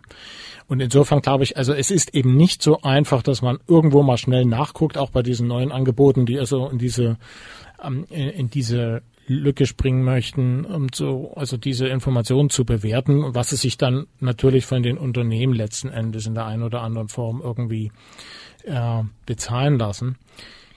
Äh, gerade weil das nicht so einfach ist und nie so einfach sein wird, muss man einfach über mehrere Kanäle und nachhaltiger arbeiten. Das heißt also, man kann das schon nutzen, man sollte da auch mal reingucken, aber jetzt nur aufgrund von verschiedenen Meinungsäußerungen im Internet gleich eine Entscheidung zu treffen oder eine, eine abschließende Bewertung vorzunehmen, das ist dann natürlich auch keine gute Idee. Also lieber auf mehreren Kanälen Informationen sammeln und dann mal gucken, passen die zusammen? Ergibt das ein schlüssiges Gesamtbild? Oder äh, gibt es dann doch gute Gründe, wieso das eine oder andere vielleicht nicht stimmt. Und am Ende muss man sich auch einfach natürlich äh, selber ein Bild machen und eben sich ja dann bei der Bewerbung äh, und äh, über die Möglichkeiten, die man so hat, über persönliche Kontakte, dann versuchen rauszufinden, worauf man sich da vielleicht einlässt. Ein anderer Punkt ist äh, Zeitarbeitsfirmen. Ähm, da gibt's ja öfter mal so Angebote, wo dann drin steht, ja, äh, Sie haben, arbeiten ein halbes Jahr über die Zeitarbeitsfirma und danach werden Sie dann von dem Unternehmen übernommen. Ähm, was äh, kannst du dazu sagen?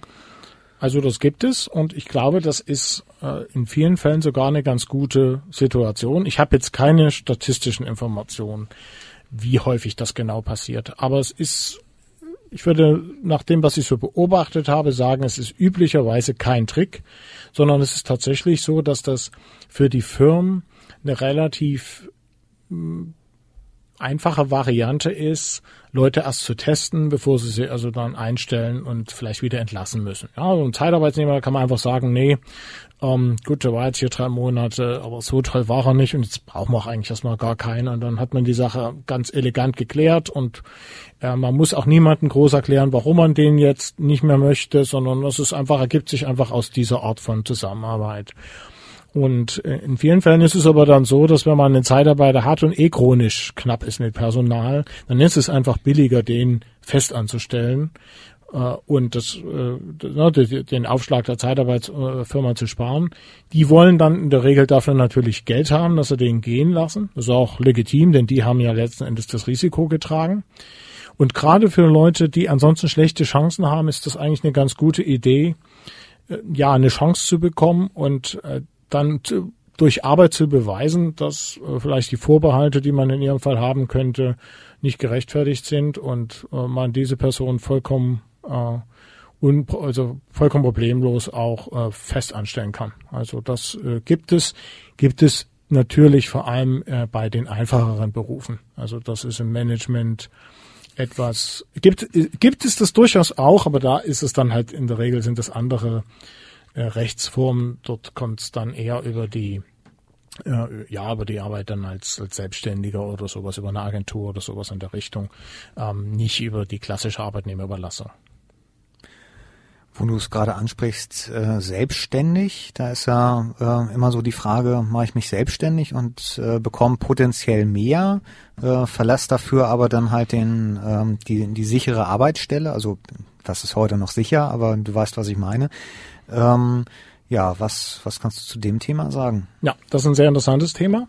Nicht nur finanziell, aber auch, weil aus meiner Sicht die sogenannte Sicherheit der Festanstellung ähm, gerade also in den, in, den, in den letzten Jahren äh, längst nicht mehr so sicher ist, wie sie vielleicht früher mal war und wie sie auch überhaupt, sag ich mal, so von rein emotional gefühlt ist.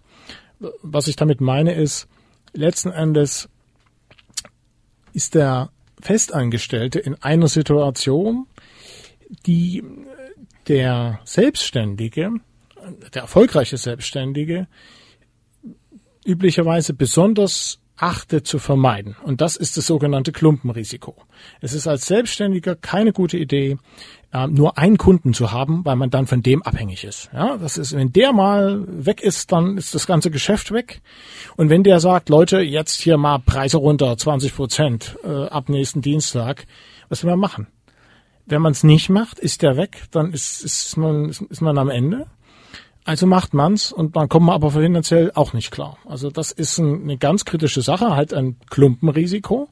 Und wer unternehmerisch langfristig erfolgreich sein will, der tut alles dafür, genau solche Risiken zu vermeiden. Und dann eben nicht nur einen Kunden zu haben, sondern lieber fünf oder aufzupassen, dass also sich diese Abhängigkeit nicht ergibt.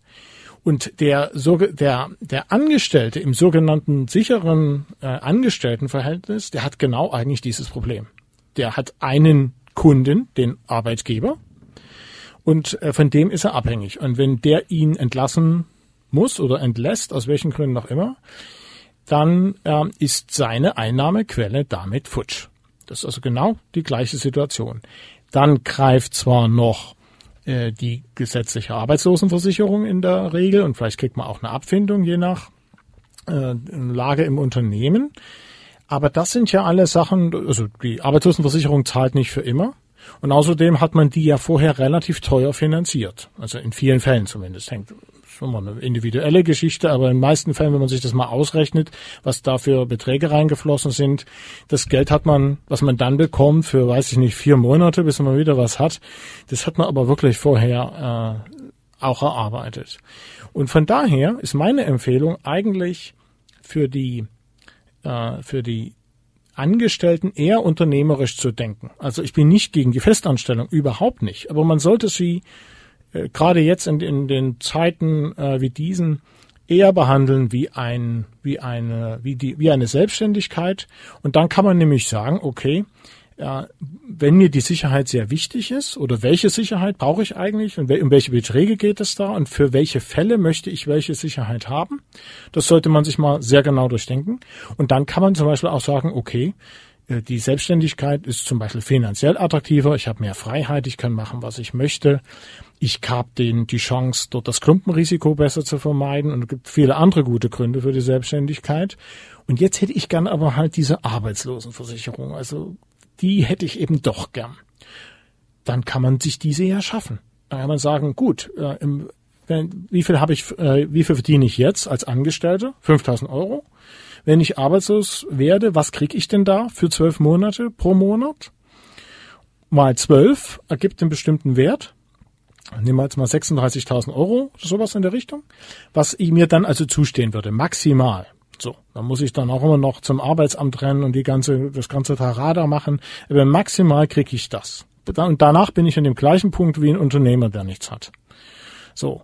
Und das heißt also, wenn, wenn, wenn mir das so wahnsinnig wichtig ist, dann muss ich mir einfach nur die 36.000 Euro ersparen, zum Beispiel in der, in der, in der einfachsten Form. Äh, und äh, schon kann ich mich selbstständig machen, weil dann habe ich die Sicherheit. Dieses, dieses eine Jahr Arbeitslosenversicherung in Anführungsstrichen habe ich dann da. Dies Gute ist an der Stelle allerdings, sollte ich in die Problematik doch nicht kommen, dann habe ich immer noch die 36.000 äh, wohingegen über die Zwangs äh, über die Zwangsversicherung der, der gesetzlichen Arbeits, äh, Arbeitslosenversicherung ist ähm, ist das Geld einfach weg. So, was habe ja ich bezahlt und mein Arbeitgeber, das ist dann einfach futsch.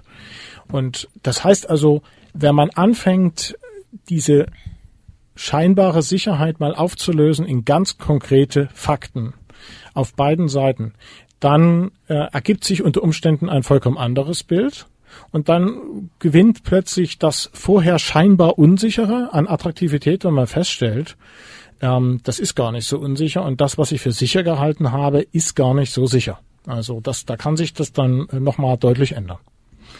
Hast du was gehört von der freiwilligen Arbeitslosenversicherung, die äh, den Leuten, die über die Agentur für Arbeit sich selbstständig machen, denen wird angeboten, ich weiß nicht, äh, wo da jetzt der Satz ist, ich glaube 40 Euro im Monat oder so, sich freiwillig weiter zu versichern. Was äh, sagst du dazu?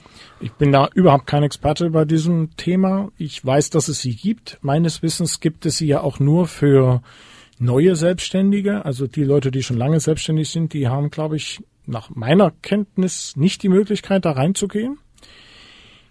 Es gilt eigentlich das, was ich gerade gesagt habe. Es ist ein Angebot, was man nutzen kann. Das hat einen Preis. Es hat äh, bestimmte Bedingungen, die damit verbunden sind.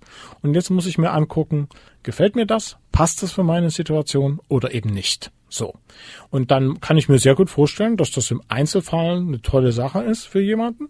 Er sagt, okay, es kostet nicht so sehr viel, weiß ich, wie gesagt, die Beträge kenne ich jetzt nicht. Und dann habe ich wenigstens ein bisschen Absicherung und mehr brauche ich auch gar nicht. Dann kann man das ja machen. Und ich habe auch nicht viel Geld gespart, also da ist das jetzt die einfachste Variante, das zu finanzieren. Und äh, jemand anderes sagt, nee, die Wahrscheinlichkeit, dass ich äh, da ein Problem kriege, ist so klein, weil ich habe zum Beispiel jetzt schon einen langfristigen Vertrag mit drei Kunden. Ja. Und insofern, äh, wenn die da aussteigen wollen, dann müssen sie halt äh, da eine Vertragsstrafe zahlen und das ist alles so viel Geld. Ähm, das ist nicht mein Problem. Und dann wäre das auch Quatsch, dann wäre das rausgeschmissen. Also von daher wirklich im Einzelfall gucken und bewerten, passt es oder passt es nicht. Ich kann mir aber vorstellen, dass es im Einzelfall auch mal passt. Ja. Philipp, du wolltest noch was sagen oder?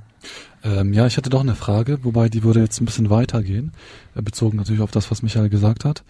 Ähm, mich interessiert dieser Aspekt ähm, vor allem bei, sage ich mal, jungen, jungen Menschen, beispielsweise Studenten oder äh, jungen Leuten, die gerade in die Arbeitswelt kommen. Äh, angenommen, die machen mit 18 ihr Abitur, beziehungsweise haben eine Ausbildung fertig und fangen mit circa 20 Jahren, 21, kommen die in die Arbeitswelt. Ähm, wie ist da dein Wissensstand, Michael, bezüglich, sag ich mal, auf die Bevölkerungs, auf die Bevölkerung in Deutschland, auf die Gesamtbevölkerung bezogen? Ähm, wie viele Leute, weil du hattest eine Zahl genannt von 50.000 Euro pro Jahr. Das ist aus meiner Perspektive, wenn ich das so sagen kann, sehr, sehr viel. Ich bin da deutlich drunter. Ähm, Das war jetzt wirklich nur ein Wert, weil ich ja hier mal irgendwo auch einen Wert beispielsweise ja. nennen muss. Also das ist ja mhm. für einen Manager sind 50.000 Euro äh, ausgesprochen wenig ja. und für einen Berufseinsteiger ist es relativ viel. Also es hängt wirklich, es hängt wirklich auch von der Branche und von der Region und so weiter ab. Also mhm. äh, die alle Werte, die ich hier heute Abend genannt habe, sind wirklich nur Beispiele. Da sollte mhm. sich also um Gottes Willen keiner daran orientieren. Ja, weil meines Wissens nach haben wir in Deutschland europaweit den größten äh, Niedriglohnsektor von 25 Prozent. Also das sind Werte, wo man, äh, da kann ich aus Erfahrung sprechen, äh, nicht mal eigentlich von leben kann, wenn man Miete zahlt.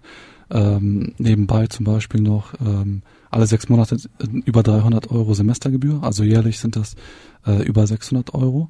Wenn man das runterbricht auf einen Monat, dann sind das meine, meines Wissens nach 50 Euro, über 50 Euro pro Monat. Ähm, wenn mh, mm, wie oder anders gesagt, ähm, was siehst du da für Möglichkeiten? Wie siehst du die Perspektive für solche Menschen hier in Deutschland? Also das ist natürlich ein, ja, das ist auf, auf alle Fälle ist das ein Problem und es ist äh, auf alle Fälle auch kein Einzelfallproblem. Also das ist wirklich ein, ein gesellschaftliches Problem. Und äh, was ich auch für in dem Zusammenhang für sehr problematisch halte, ist, dass es eigentlich äh, eher vertuscht wird, als dass man das mal auch wirklich äh, offiziell diskutiert, weil es wird so getan, als würde in Deutschland alles super laufen. Wir haben ja eine super niedrige Arbeitslosigkeit, äh, also Arbeitslosenrate und so weiter und so weiter. Und das ist ja, und äh, in den anderen geht's ja allen nicht so gut ringsrum. Also kann man schon bei Frankreich anfangen und, und so weiter. Also die Überflieger sind ja angeblich hier die Deutschen und äh, das sollen sich mal alle nicht so haben jetzt. Ne? Also uns geht's ja noch gut im Gegensatz zu den anderen.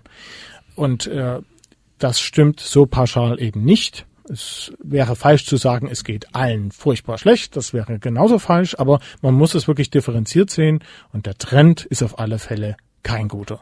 Der Trend ist genauso wie du gesagt hast. Es gibt immer mehr prekär Beschäftigte. Die tauchen dann eben unter Umständen in keiner Statistik auf. Aber eigentlich muss man, wenn man es nüchtern betrachtet, feststellen, dass diese Leute keine vernünftige Arbeit haben.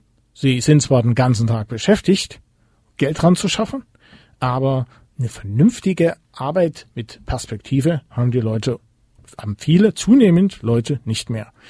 Und man sieht das zum Beispiel ähm, auch an den Themen der Reallohnentwicklung. Wenn man die mal vergleicht, Deutschland mit Dänemark, äh, dann weiß man, warum Deutschland so erfolgreich ist, weil wir zum Billigland mutiert sind in der westlichen Welt. Und das, ich will nicht pauschal sagen, dass das in jeder Hinsicht schlecht ist. Es ist wahrscheinlich äh, irgendwo auch ganz okay, wenn äh, man kann doch sagen, lieber so, als dass es dann so läuft wie, weiß ich nicht, in Spanien zum Beispiel. Also das, äh, das, das ist eine sehr schwierige Diskussion und ich bin auch in keiner Weise jetzt ein Experte, der da wirklich äh, alle Aspekte, die da eine Rolle spielen, fair bewerten kann.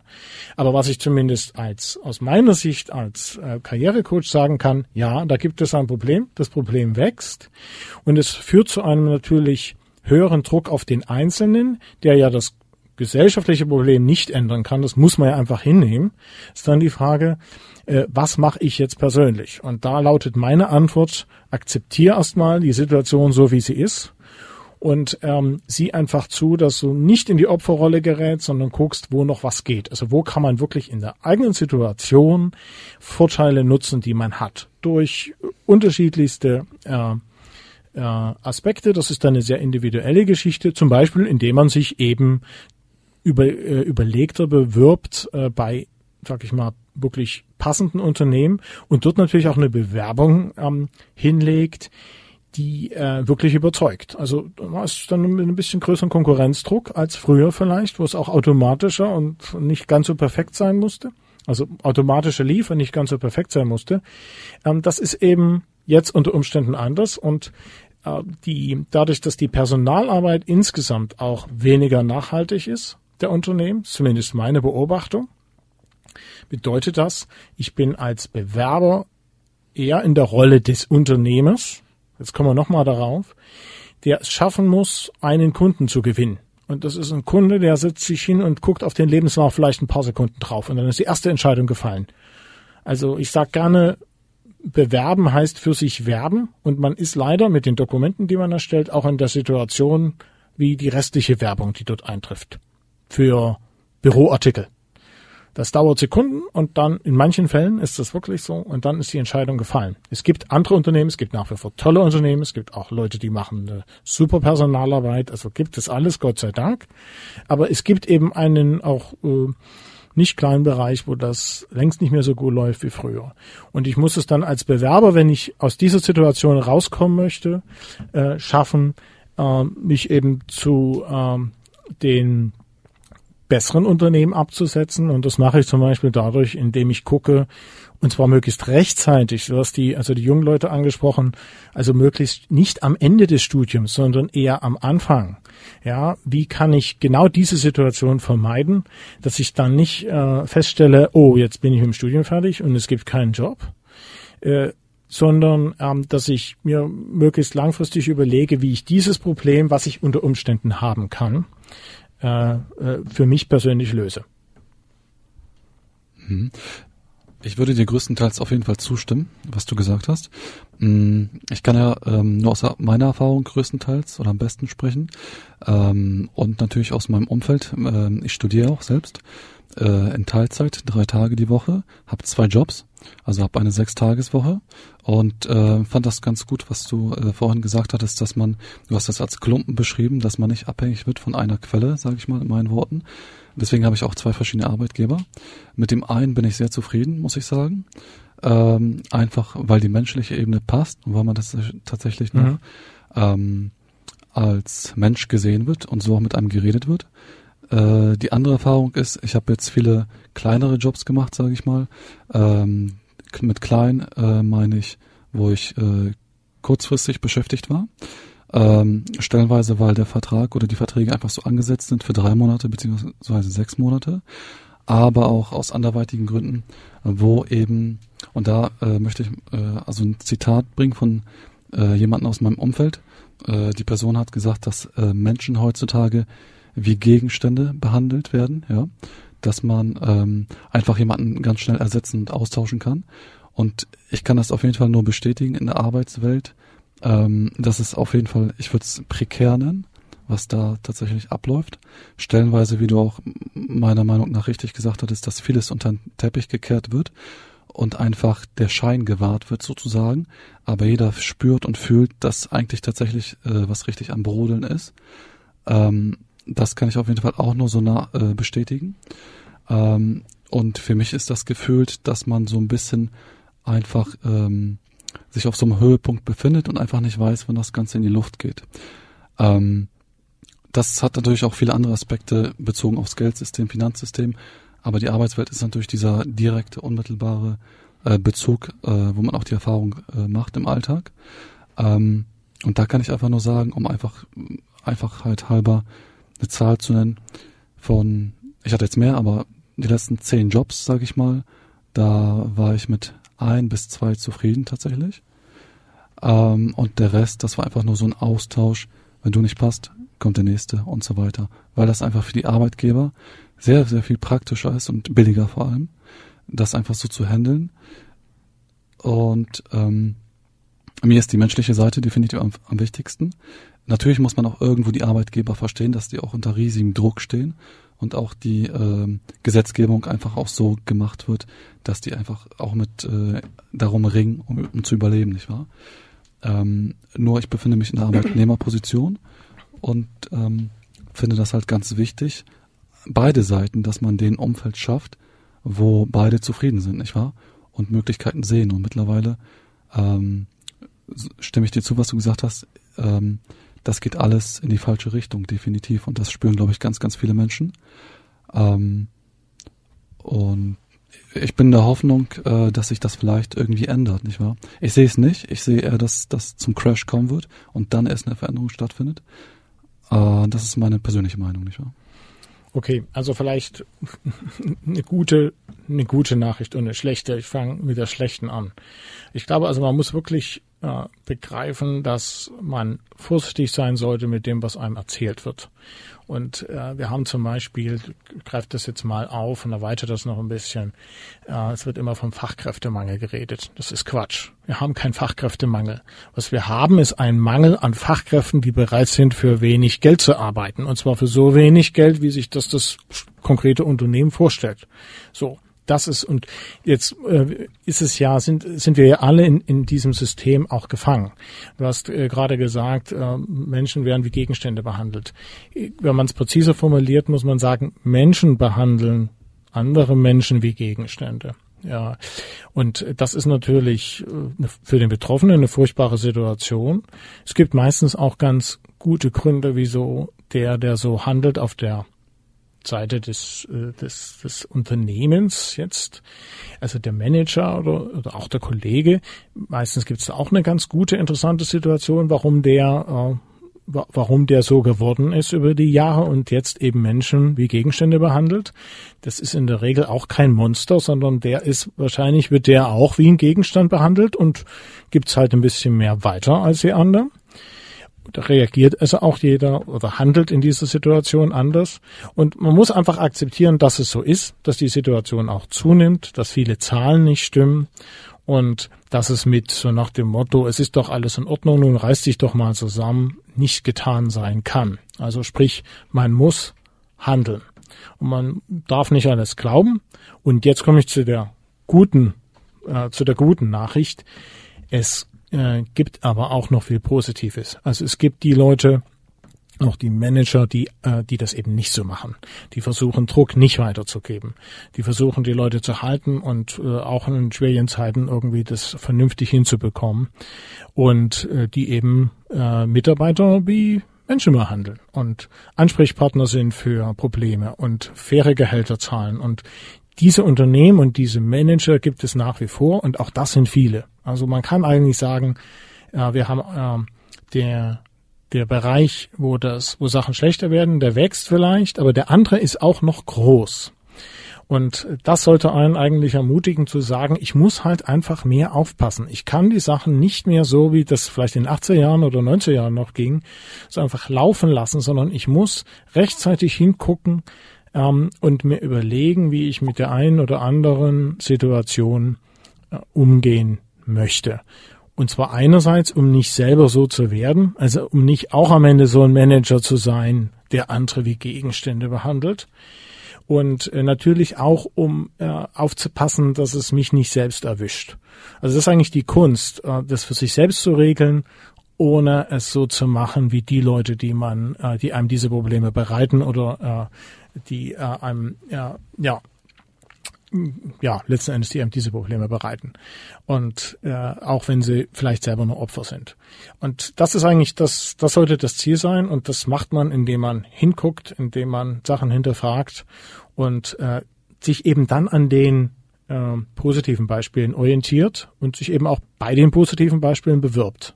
So. Und das ist natürlich so, wenn ich das tue, dann ist die Wahrscheinlichkeit, dass ich auch ein faires Gehalt bekomme, wesentlich höher, als wenn ich äh, das einfach irgendwo mache. Und dann treffe ich halt vielleicht auch zunehmend auf die anderen. Soweit Frage beantwortet oder Anmerkung erläutert? Ja, ich würde dir definitiv zustimmen, dem, was du gesagt hast, ja.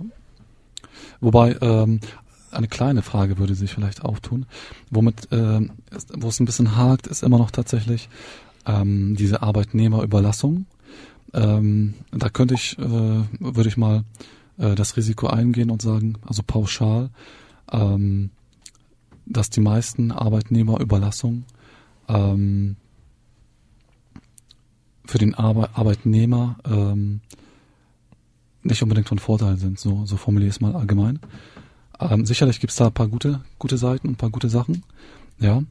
Ähm, ich denke auch, wie du äh, vorhin gesagt hast, ist Deutschland ist auch auf jeden Fall speziell, weil meines Wissens nach zum Beispiel in Holland die ähm, Arbeitnehmer auf einem wesentlich höheren Level leben, ähm, auch besser bezahlt werden. Ähm, ein anderes Beispiel ist äh, auf jeden Fall auch Norwegen, sind auch die skandinavischen Ländern, Länder.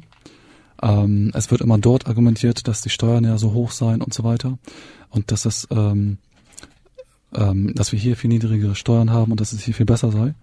Ähm, ich kenne einige Leute, die in Dänemark jetzt arbeiten, beschäftigt sind, die dort beschäftigt waren und die erzählen mir ganz andere Sachen, Sachen äh, wie es dort tatsächlich aussieht. Und ähm, meines Wissens nach ähm, haben es die Arbeitnehmer dort wesentlich besser als hier. Ähm, das finde ich eben auch so scheinheilig und einfach auch medial falsch präsentiert, ähm, dass hier etwas verkauft wird, was tatsächlich nicht der ähm, Realität der Wirklichkeit im Alltag entspricht. Und da würde ich ähm, zum Schutz der Leute einfach auch ganz stark sehen, dass man die Wahrheit oder das, was tatsächlich abläuft, an die Öffentlichkeit bringt, nicht wahr? Ja, da würde ich dir durchaus zustimmen. Wolltest du noch was sagen? Sonst wollte ich noch einen äh, kleinen Einschub zum Fachkräftemangel bringen. Ich habe die Definition jetzt auf die Schnelle nicht gefunden, die genaue Zahl, aber ähm, Fachkräftemangel ist ja in Deutschland äh, so definiert. Äh, es gibt äh, unterschiedliche Quoten zwischen ähm, der Agentur für Arbeit und der Wirtschaft, meine ich, aber das Prinzip ist das gleiche. Wenn also nicht, äh, ich sage jetzt mal eine Zahl, nicht mindestens sechs Bewerber auf eine offene Stelle kommen, auf, äh, also Fachkräfte auf diese Stelle, äh, wenn zum Beispiel nur fünf Bewerber sind auf eine offene Stelle, dann äh, wird vom Fachkräftemangel gesprochen. Und ähm, ja, also das Wort selbst äh, suggeriert ja ein bisschen was anderes. Also von daher wird das schon wieder mit Vokabeln versucht, einfach die öffentliche Meinung äh, ja, zu beeinflussen. Das äh, ist mir gerade noch eingefallen. Wolltest du noch was? Äh ja, also ich denke, das, das ist so ein gutes Beispiel. Wir hatten ja heute schon eine ganze Reihe anderer, wo äh, man einfach hingucken muss. Man kann sich das nicht einfach so anhören und dann so glauben, sondern es ist ja, es ist im Einzelfall auch gar nicht unbedingt gleich gelogen, aber äh, das Problem ist halt, was, man muss sich die Frage stellen, welche Relevanz hat diese Information für mich ganz persönlich? So. Und äh, dann ist das natürlich problematisch, wenn man vom Fachkräftemangel hört und dann bewirbt man sich als Ingenieur und bekommt über ein halbes Jahr lang keine Arbeit dann kann man natürlich sagen, wir haben Fachkräftemangel, ich bin Ingenieur. Das sind angeblich die Leute, die am meisten gesucht werden heutzutage, noch vor den IT-Leuten. Dann muss es an mir liegen.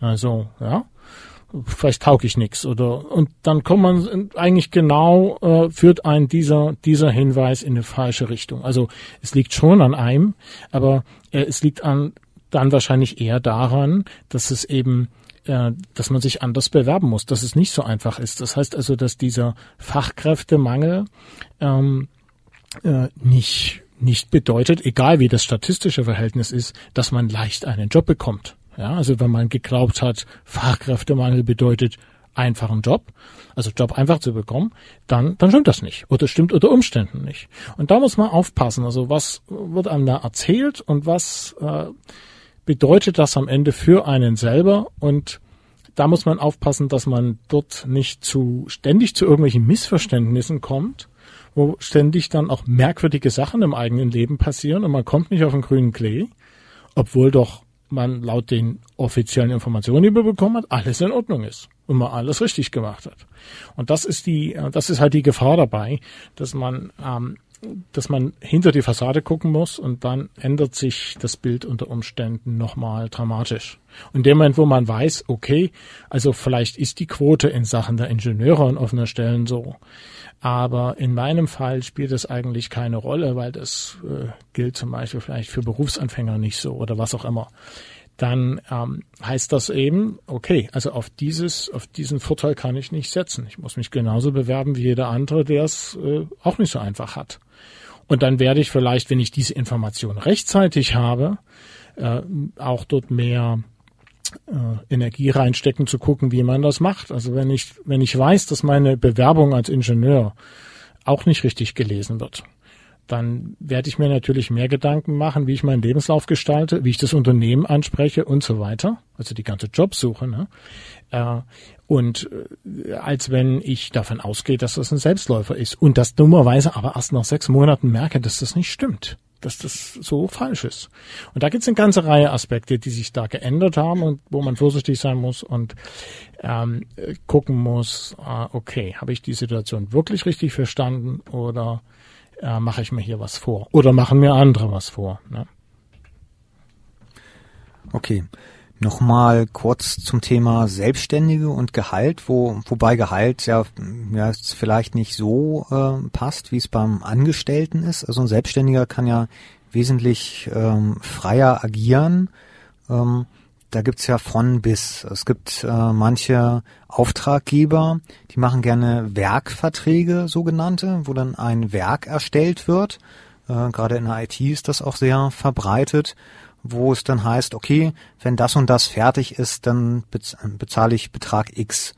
Äh, Demgegenüber kann man dann auch seine Arbeitszeit verkaufen und einen Stundenlohn aushandeln. Ähm, eventuell dann auch noch sagen, okay, in dem Tätigkeitsbereich kenne ich mich nicht so sehr aus, da gehe ich ein bisschen runter im Stundenlohn und äh, im anderen Gebiet bin ich besser, da verlange ich mehr. Äh, kannst du da irgendeine Empfehlung geben, wie man da rangeht? Also grundsätzlich, ähm, jetzt hatte ich ja vorhin schon gesagt, man sollte als Festangestellter eher so denken wie ein Unternehmer. Und letzten Endes führt das ja zu der Erkenntnis, wenn das so, äh, wenn man diesem Gedanken folgt, führt das zu der Erkenntnis, dass es grundsätzlich keinen großen Unterschied gibt. Das heißt also, man sollte eigentlich immer unternehmerisch herangehen. Das ist die beste Variante, das ist die sicherste für, für beides, egal wie die Rechtsform ist.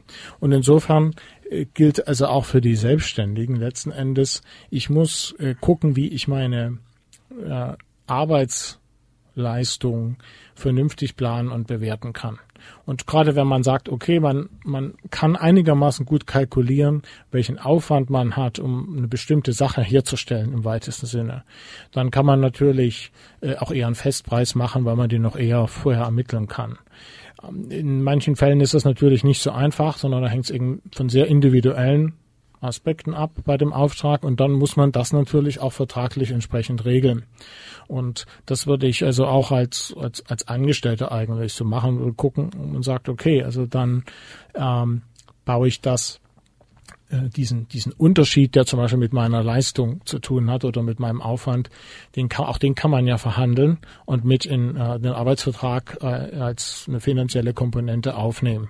Und letzten Endes äh, ist das eben bei selbst an, bei, bei den Selbstständigen auch nicht anders, dass die äh, dass man sich dort auch nicht einfach in die Tasche lügen darf und es nicht zu einfach machen sollte, sondern genau gucken muss, welchen Aufwand habe ich und welche Risiken gibt es da und wie kann ich die Risiken absichern und ähm, dann am Ende, sag ich mal, für meine Arbeit auch ordentlich bezahlt werden.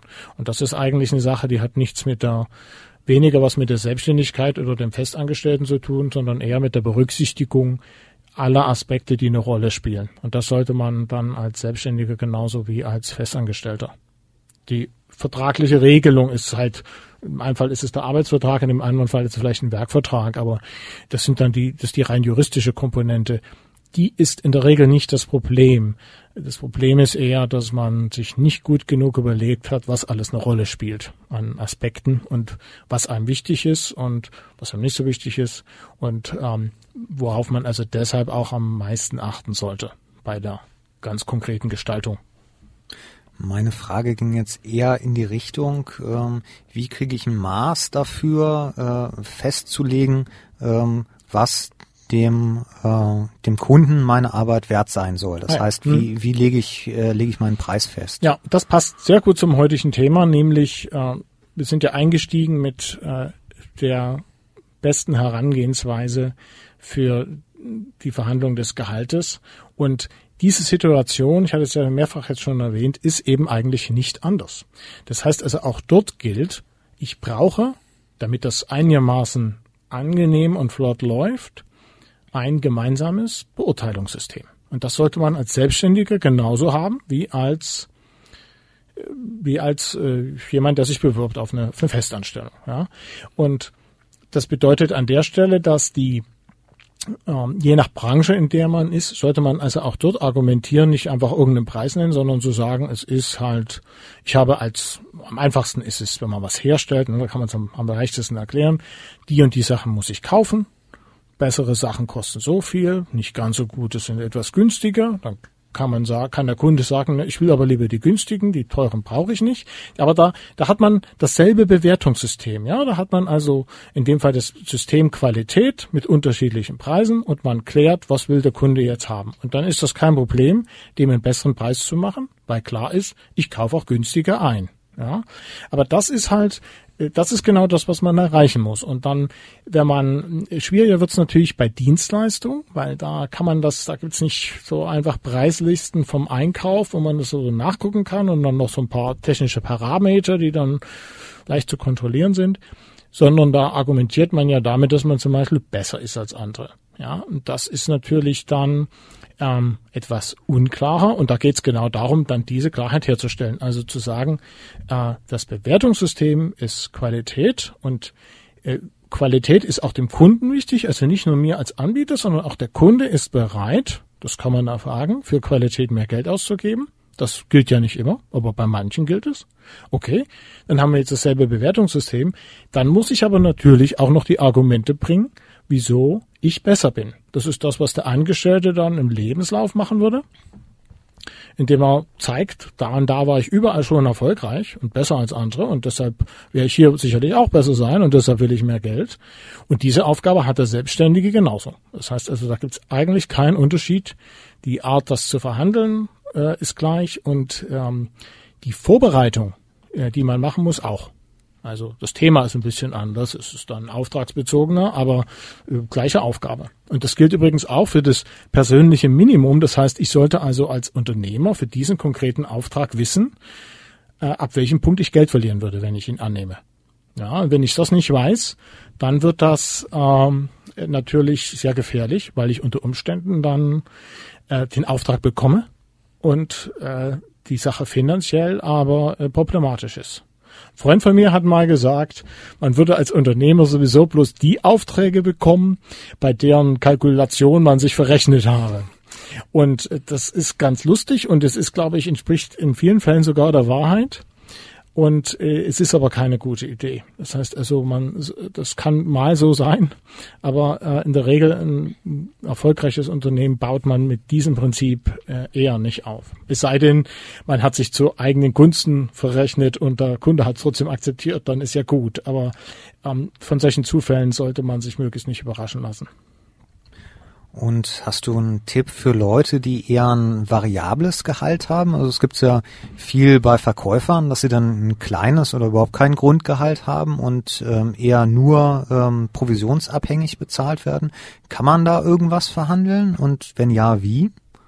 Also du kannst ja grundsätzlich im Rahmen der des gesetzlich zulässigen, das, das deutsche Arbeitsrecht ist ja äh, schon relativ stark reguliert, also man kann da nicht auch wenn beide Seiten das gerne machen wollten, nicht also ganz beliebig entscheiden. Aber grundsätzlich gibt es das, dass man also ein relativ niedriges äh, Grundgehalt hat und dann halt äh, eine sehr erfolgsabhängige äh, Bezahlung obendrauf. Die, das dagegen ist auch nichts zu sagen, gerade wenn man halt in, wenn man persönlich einen großen Unterschied machen kann. Und es gibt äh, auch Angestellte, die darauf sehr viel Wert legen, dass das so ist, weil sie wissen, okay, ich bin ein super Verkäufer und wenn ich das nicht vereinbare, dann kriege ich hier irgendeinen Durchschnitt raus. Und äh, das, da geht in meinem Fall mehr. Man das, also grundsätzlich ist dagegen nichts zu sagen. Und fürs Unternehmen ist es auch gut, weil wenn man mehr verkauft, dann hat er ja das Geld auch verdient, dann ist ja gut. Und wenn man mal nicht so gut drauf ist, dann zahlt man auch weniger und ist insofern auch abgesichert. Das ist, also das kann für beide ein sehr gutes System sein. Man muss nur aufpassen, dass man auch die Möglichkeit dann zum Erfolg hat. Und das ist der Punkt. Also, wenn ich das wirklich in der Hand habe, dann diesen Unterschied zu machen durch meine Arbeit und äh, mit auch eben den Werkzeugen und Arbeitsmitteln und so weiter, die ich dafür brauche, dann, äh, dann ist gut, dann kann man das auch machen. Man sollte es aber nicht tun, wenn man eigentlich, wenn dieser Erfolg dann zu sehr von noch, sag ich mal, anderen Faktoren abhängig ist, die man nicht kontrollieren kann, dann wird es natürlich riskant, ja, weil äh, wenn dann zum Beispiel, wenn man Mithilfe von anderen Leuten im Unternehmen braucht und die kriegt man nicht, zum Beispiel mal die jetzt vielleicht unterbesetzt sind personell und dann fehlt dort die Unterstützung und dann kriegt man die Abschlüsse nicht hin, dann hat man super gearbeitet und äh, nichts verdient. Und da muss man aufpassen. Also kann man die Sache dann auch wirklich selber kontrollieren? Oder ist man sehr von anderen Sachen abhängig und dann sollte man das in die Kalkulation irgendwie mit aufnehmen. Ja, danke. Wir sind hier bei Radio Money Talk. Das Thema heute Abend ist die geschickte Gehaltsverhandlung. Zu Gast haben wir äh, Michael Kaiser, Diplompsychologe und Karrierecoach. Und wer jetzt Fragen hat hier im Mumble, kommt gerne in den Wartenbereich, beziehungsweise wer sich per Telefon zuschalten will, kann das auch gerne tun. Die Telefonnummer ist 040 für Hamburg und dann 325 99 0397. So, und äh, bis jetzt äh, die nächste Frage kommt, äh, reden wir einfach noch ein bisschen weiter. Wir haben noch ungefähr 20 Minuten, also ich denke mal eine Viertelstunde werden wir noch reden und äh, dann ist die Studiozeit hier auch langsam abgelaufen. Ähm, mal ein kleiner, ich nenne es mal äh, Werbeblock für dich, äh, Michael. Du bist mhm. ja jetzt auch selbstständig, ja. wenn ich das äh, richtig rausgehört habe. Und ähm, ja, was für Dienstleistungen bietest du an? Also ich erzähle vielleicht erstmal ein bisschen was darüber, wie ich, also in welchen Themenfeldern ich dann tatsächlich praktisch tätig bin für meine Klienten. Und ich teile das eigentlich gerne in, in so vier Bereiche ein. So habe ich jetzt auch die, die neue Website strukturiert. Das erste Thema ist aufzupassen, beziehungsweise also meinen Klienten dabei zu helfen, überhaupt das Richtige zu tun. Also ähm, nicht äh, irgendwie das letzten Endes so halbwegs schlecht bezahlt auf den Tod zu warten, sondern ja, und das irgendwie so die, die Lebenszeit äh, zu verschwenden eigentlich, sondern die berufliche Seite ist ja den allermeisten Leuten auch wichtig, auch unabhängig vom Geld, es sich zu trauen, wirklich ähm, der eigenen Bestimmung zu folgen. Also wirklich das zu machen, was man gut kann, was einem auch wirklich wichtig ist. Und ich stelle immer wieder fest, dass das viele nicht tun. Und wenn man das nicht tut, dann wird alles andere schnell zur Qual. Nicht nur die Gehaltsverhandlung. Also, weil dann ist, ist klar, wenn, wenn einen die Sache nicht wirklich interessiert, dann ist das eben, ist, ist der Alltag relativ mühsam. Und ich stelle fest, dass man kann ja mit allem, was man tut, scheitern. Aber ich stelle fest, die meisten Leute probieren es gar nicht erst. Also diese, diese Bestimmung mal herauszufinden und zu gucken, was für sie das richtige berufliche Thema ist. Und dann kann man gucken, ob jemand das, wenn man das erkannt hat, kann man äh, erst dann kann man überhaupt gucken, wie könnte denn das praktisch laufen. Und äh, gucken, ob man das irgendwie umsetzen kann. Aber wenn man das noch nicht mal vernünftig weiß, dann kann es garantiert nicht klappen. Und das ist eigentlich schade. Es ist wirklich schade um die Zeit. Und ich stelle fest, es scheitert äh, eigentlich äh, so gut wie nie am Geld, also dass man die beruflichen Träume realisieren kann, sondern an dem Fokus. Also an der fehlenden Beschäftigung mit dem Thema an sich und dann der notwendigen Selbsterkenntnis, die man bei dem Prozess gewinnen muss, einfach wer man ist und was man will und was einem wichtig ist. Und das ist schade. Und das ist so ein Thema, wo ich sehr darauf achte, äh, manchmal werde ich darauf direkt angesprochen, manchmal ist es aber auch so, dass Leute, äh, dass ich Leute darauf aufmerksam mache, dass sie deshalb so wenig Erfolg bei mit ihren Bewerbungen haben, weil sie sich auf Stellen bewerben, die sie gar nicht haben wollen. Und dann schützt ein das Unterbewusstsein einfach vor diesen schrecklichen Sachen, die einem da blühen könnten, wenn man diese Stelle bekommt. Ja? Also da kennt das Unterbewusstsein, hat da diese inneren Stimmen, von denen ich vorhin schon mal gesprochen habe, die sind stärker. Garantiert. Und äh, selbst wenn man, wenn das Bewusstsein es schafft, einem den Job doch zu besorgen, dann wird das Unterbewusstsein einem in diesem kräftig täglich gegen das Schienbein treten, indem man da einfach nicht erfolgreich ist, indem man es keinem Spaß macht, indem man dann noch merkwürdigerweise schon wieder nicht beliebt ist und so weiter. Da gehen dann ganz viele Sachen schief, so dass das Bewusstsein, das Unterbewusstsein einen jeden Tag daran erinnert, das ist nicht der richtige Platz für dich in deinem Leben. So, das ist der erste Bereich. Dann gibt es den zweiten, das ist sehr handfest, da geht es um das Thema erfolgreich bewerben.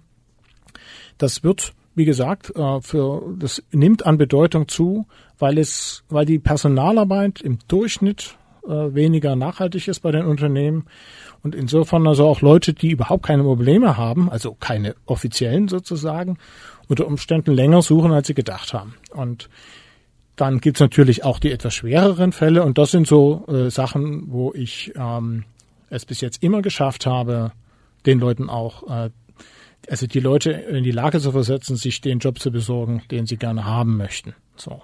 Idealerweise sollte das wirklich auch der sein, der eben für sie der Richtige ist. Aber äh, rein mal von der, von der sehr pragmatischen Seite äh, gesehen, ähm, das habe ich also bis jetzt in allen Fällen geschafft, äh, mit Hilfe der richtigen Strategie und was da alles dazugehört, richtige Bewerbungsunterlagen, richtige Herangehensweise, da kann man eine Menge machen, also gerade auch in den schwierigen Fällen. Und äh, das ist also auch so eine Sache, wofür ich angesprochen werde, wo ähm, ein Profi an der Seite einfach einen Riesenunterschied macht. Das ist einfach so, weil ich kenne mich über viele Jahre halt in dem Thema aus. Und jemand, der sich bewirbt, macht das eben immer nur punktuell. Der kann dieses Expertenwissen nicht haben, weil er es einfach zu selten macht. So, das ist der zweite Bereich. Der dritte ist äh, der Gang in die Selbstständigkeit, vor allem für Leute, die so in den beratenden oder auch in den Heilberufen und solchen, also sehr beratungsintensiven im weitesten Sinne äh, äh, Berufen überlegen, ob sie dort den Gang in die Selbstständigkeit wagen sollten. Äh, jetzt in einem Industrieunternehmen oder so, da könnte ich nicht viel tun. Also das ist ein ganz anderes Thema. Aber gerade so bei den, äh, bei der klassischen Existenzgründung, ähm, dort zu gucken, wie schaffe ich das denn das? Wie schaffe ich mich da zu trauen und wie schaffe ich das, die Risiken in den Griff zu kriegen? Also genau, äh, den Leuten wird immer empfohlen, sie sollten Mut zum Risiko haben. Das ist totaler Blödsinn. Das ist totaler Quatsch. Nein, kein Mut zum Risiko. Äh, ein guter Unternehmer minimiert die Risiken so sehr wie es geht.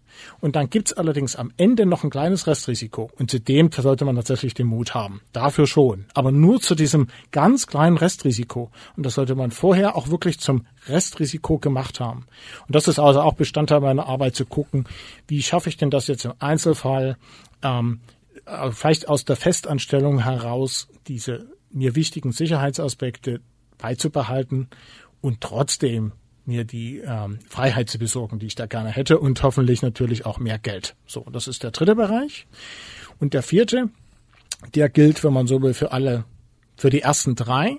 Und da geht es darum, Blockaden zu überwinden. Und zwar vor allem, jetzt hatte ich ja diese inneren Stimmen schon mehrfach angesprochen und die können extrem gemein sein. Die können einen eigentlich in allen Bereichen, sowohl in der Selbstständigkeit als auch beim Bewerben, als auch bei dem bei dem Finden des eigenen Weges äh, mächtig ein Bein stellen und mächtig behindern. Und das sind dann so die Situationen, die man üblicherweise mit dem sogenannten inneren Schweinehund bezeichnet. Ja? Ich müsste eigentlich schon seit Jahren diese Weiterbildung machen, aber irgendwie komme ich nicht dazu. Ja? Oder ich müsste meinen Chef nur mal fragen, dass er mir mehr Geld gibt. Und ich weiß, die Chancen sind auch da, das musste einfach machen, weil er schon drei Monate überfällig. Aber irgendwie komme ich immer nicht dazu. Und jetzt habe ich ihn auch schon mal in der Kantine gesehen und haben sogar zusammen gegessen.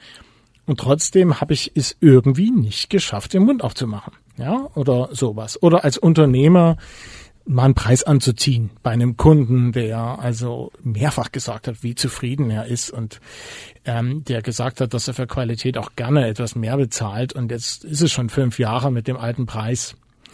Ja, und äh, wo man plötzlich fest, also einerseits das Bewusstsein sagt, ich finde keinen guten Grund, wieso ich das jetzt nicht machen sollte. Und äh, auf wundersame Art und Weise klappt's dann aber leider doch nicht. Kommt man nicht dazu, rafft sich nicht auf, der innere Schweinehund ähm, hindert einen daran. Und da das also dieses vierte Thema, genau diese Blockaden zu erkennen und zu überwinden. Und die gute Nachricht in dem Zusammenhang ist, dass es die Motive, die dahinter stehen, es ist nicht der innere Schweinehund, sondern sind immer, es ist immer etwas Gutes. Also wenn man sich auf den Weg macht, das zu erkennen, was wieso es denn zu dieser blöden Blockade kommt, die einen am Erfolg, am Glück, äh, am richtigen Weg hindert. Ähm, es liegt immer, also die ursprüngliche Motivation in einem selber ist immer positiv. Und das ist also die beruhigende Botschaft, die ich für alle, die sich vielleicht auf diesen Weg begeben äh, wollen, habe. Es kann nichts Schlimmes herauskommen. Was herauskommen kann, ist, dass man einen inneren Irrtum hat. Und äh, dieses, ähm, dass man, sag ich mal, im, äh, im Unterbewusstsein eine, ja, ein Irrtum hat. Und wenn man den aufdeckt dann und den und äh, auflöst, dann äh, verschwindet auch die Blockade. Und ich nutze dafür die, das, die Methode der Systemaufstellung die Hörer werden vielleicht schon mal was von Familienaufstellung gehört haben. Und äh, das ist eine Variante, die sich hervorragend dafür äußert, mit äh, solchen Schwierigkeiten umzugehen. Und ähm, zu der ich gekommen bin, nachdem ich es selber mal an, einer, an einem eigenen Problem erlebt habe, und habe ich festgestellt, also im Nachgang, ich kenne jetzt eigentlich keine bessere Methode, ich persönlich kenne keine bessere Methode für äh, die Lösung solcher Probleme. Und das war dann auch für mich der Grund, da eine Ausbildung zu machen und äh, die ich auch abgeschlossen habe und kann das also auch mit anbieten. Und das ist so der vierte Bereich, äh, der dann mit äh, den Problemen aus den ersten dreien am Ende äh, eventuell zu tun hat. Also das heißt, du hast zusätzlich zu deinem äh, Psychologiestudium noch eine Zusatzausbildung gemacht für diese Aufstellung. Genau, für die Systemaufstellung, genau, zum mhm. sogenannten also Moderator für Systemaufstellung nennt man das, weil äh, tatsächlich moderiert man das nur, das heißt also, äh, die, man, man hilft dem Klienten zu erkennen, äh, was ist da eigentlich los. Und das macht man, indem man diese innere Situation, die für den einfach chaotisch ist, also diese verborgenen Stimmen, ähm, mal visualisiert. Also die kann man auch richtig sehen. Das kann man, wenn man die klassische Familienaufstellung macht, das mit Personen. Also ich mache das so immer nur in Einzelarbeit mit äh, Figuren. Und dann stellt man diese einzelnen Aspekte, die in einem sozusagen da Krieg führen, mal auf und guckt sich die einzelnen Sachen mal näher an, was da los ist. Und dann kommt immer raus, äh, die müssen sich ähm, bloß mal einigen. Und das geht auch. Und dann äh, verschwindet auch das Problem. In dem Moment, wo einem äh, das klar geworden ist. Und das ist, lässt sich relativ schwierig hier im Radio und auch so trocken erzählen. Das muss man sich eigentlich mal angucken. Aber es ist eine hervorragende Methode für ähm, diese Probleme, die man eigentlich ja gar nicht haben dürfte. Ja, so nach dem Motto, eigentlich logisch ist ja alles klar. So, und äh, so einfach ist es aber manchmal nicht. Und da muss also nicht Schluss sein. Und das ist auch dann für mich eben ein bisschen der, der Unterschied zu anderen Leuten in der Branche als Psychologe kann ich das eben mit anbieten, zu sagen, okay, sollten wir auf, auf so etwas stoßen, dann ähm, äh, braucht niemand Angst zu haben, auch äh, dort geht es weiter. Okay, gut.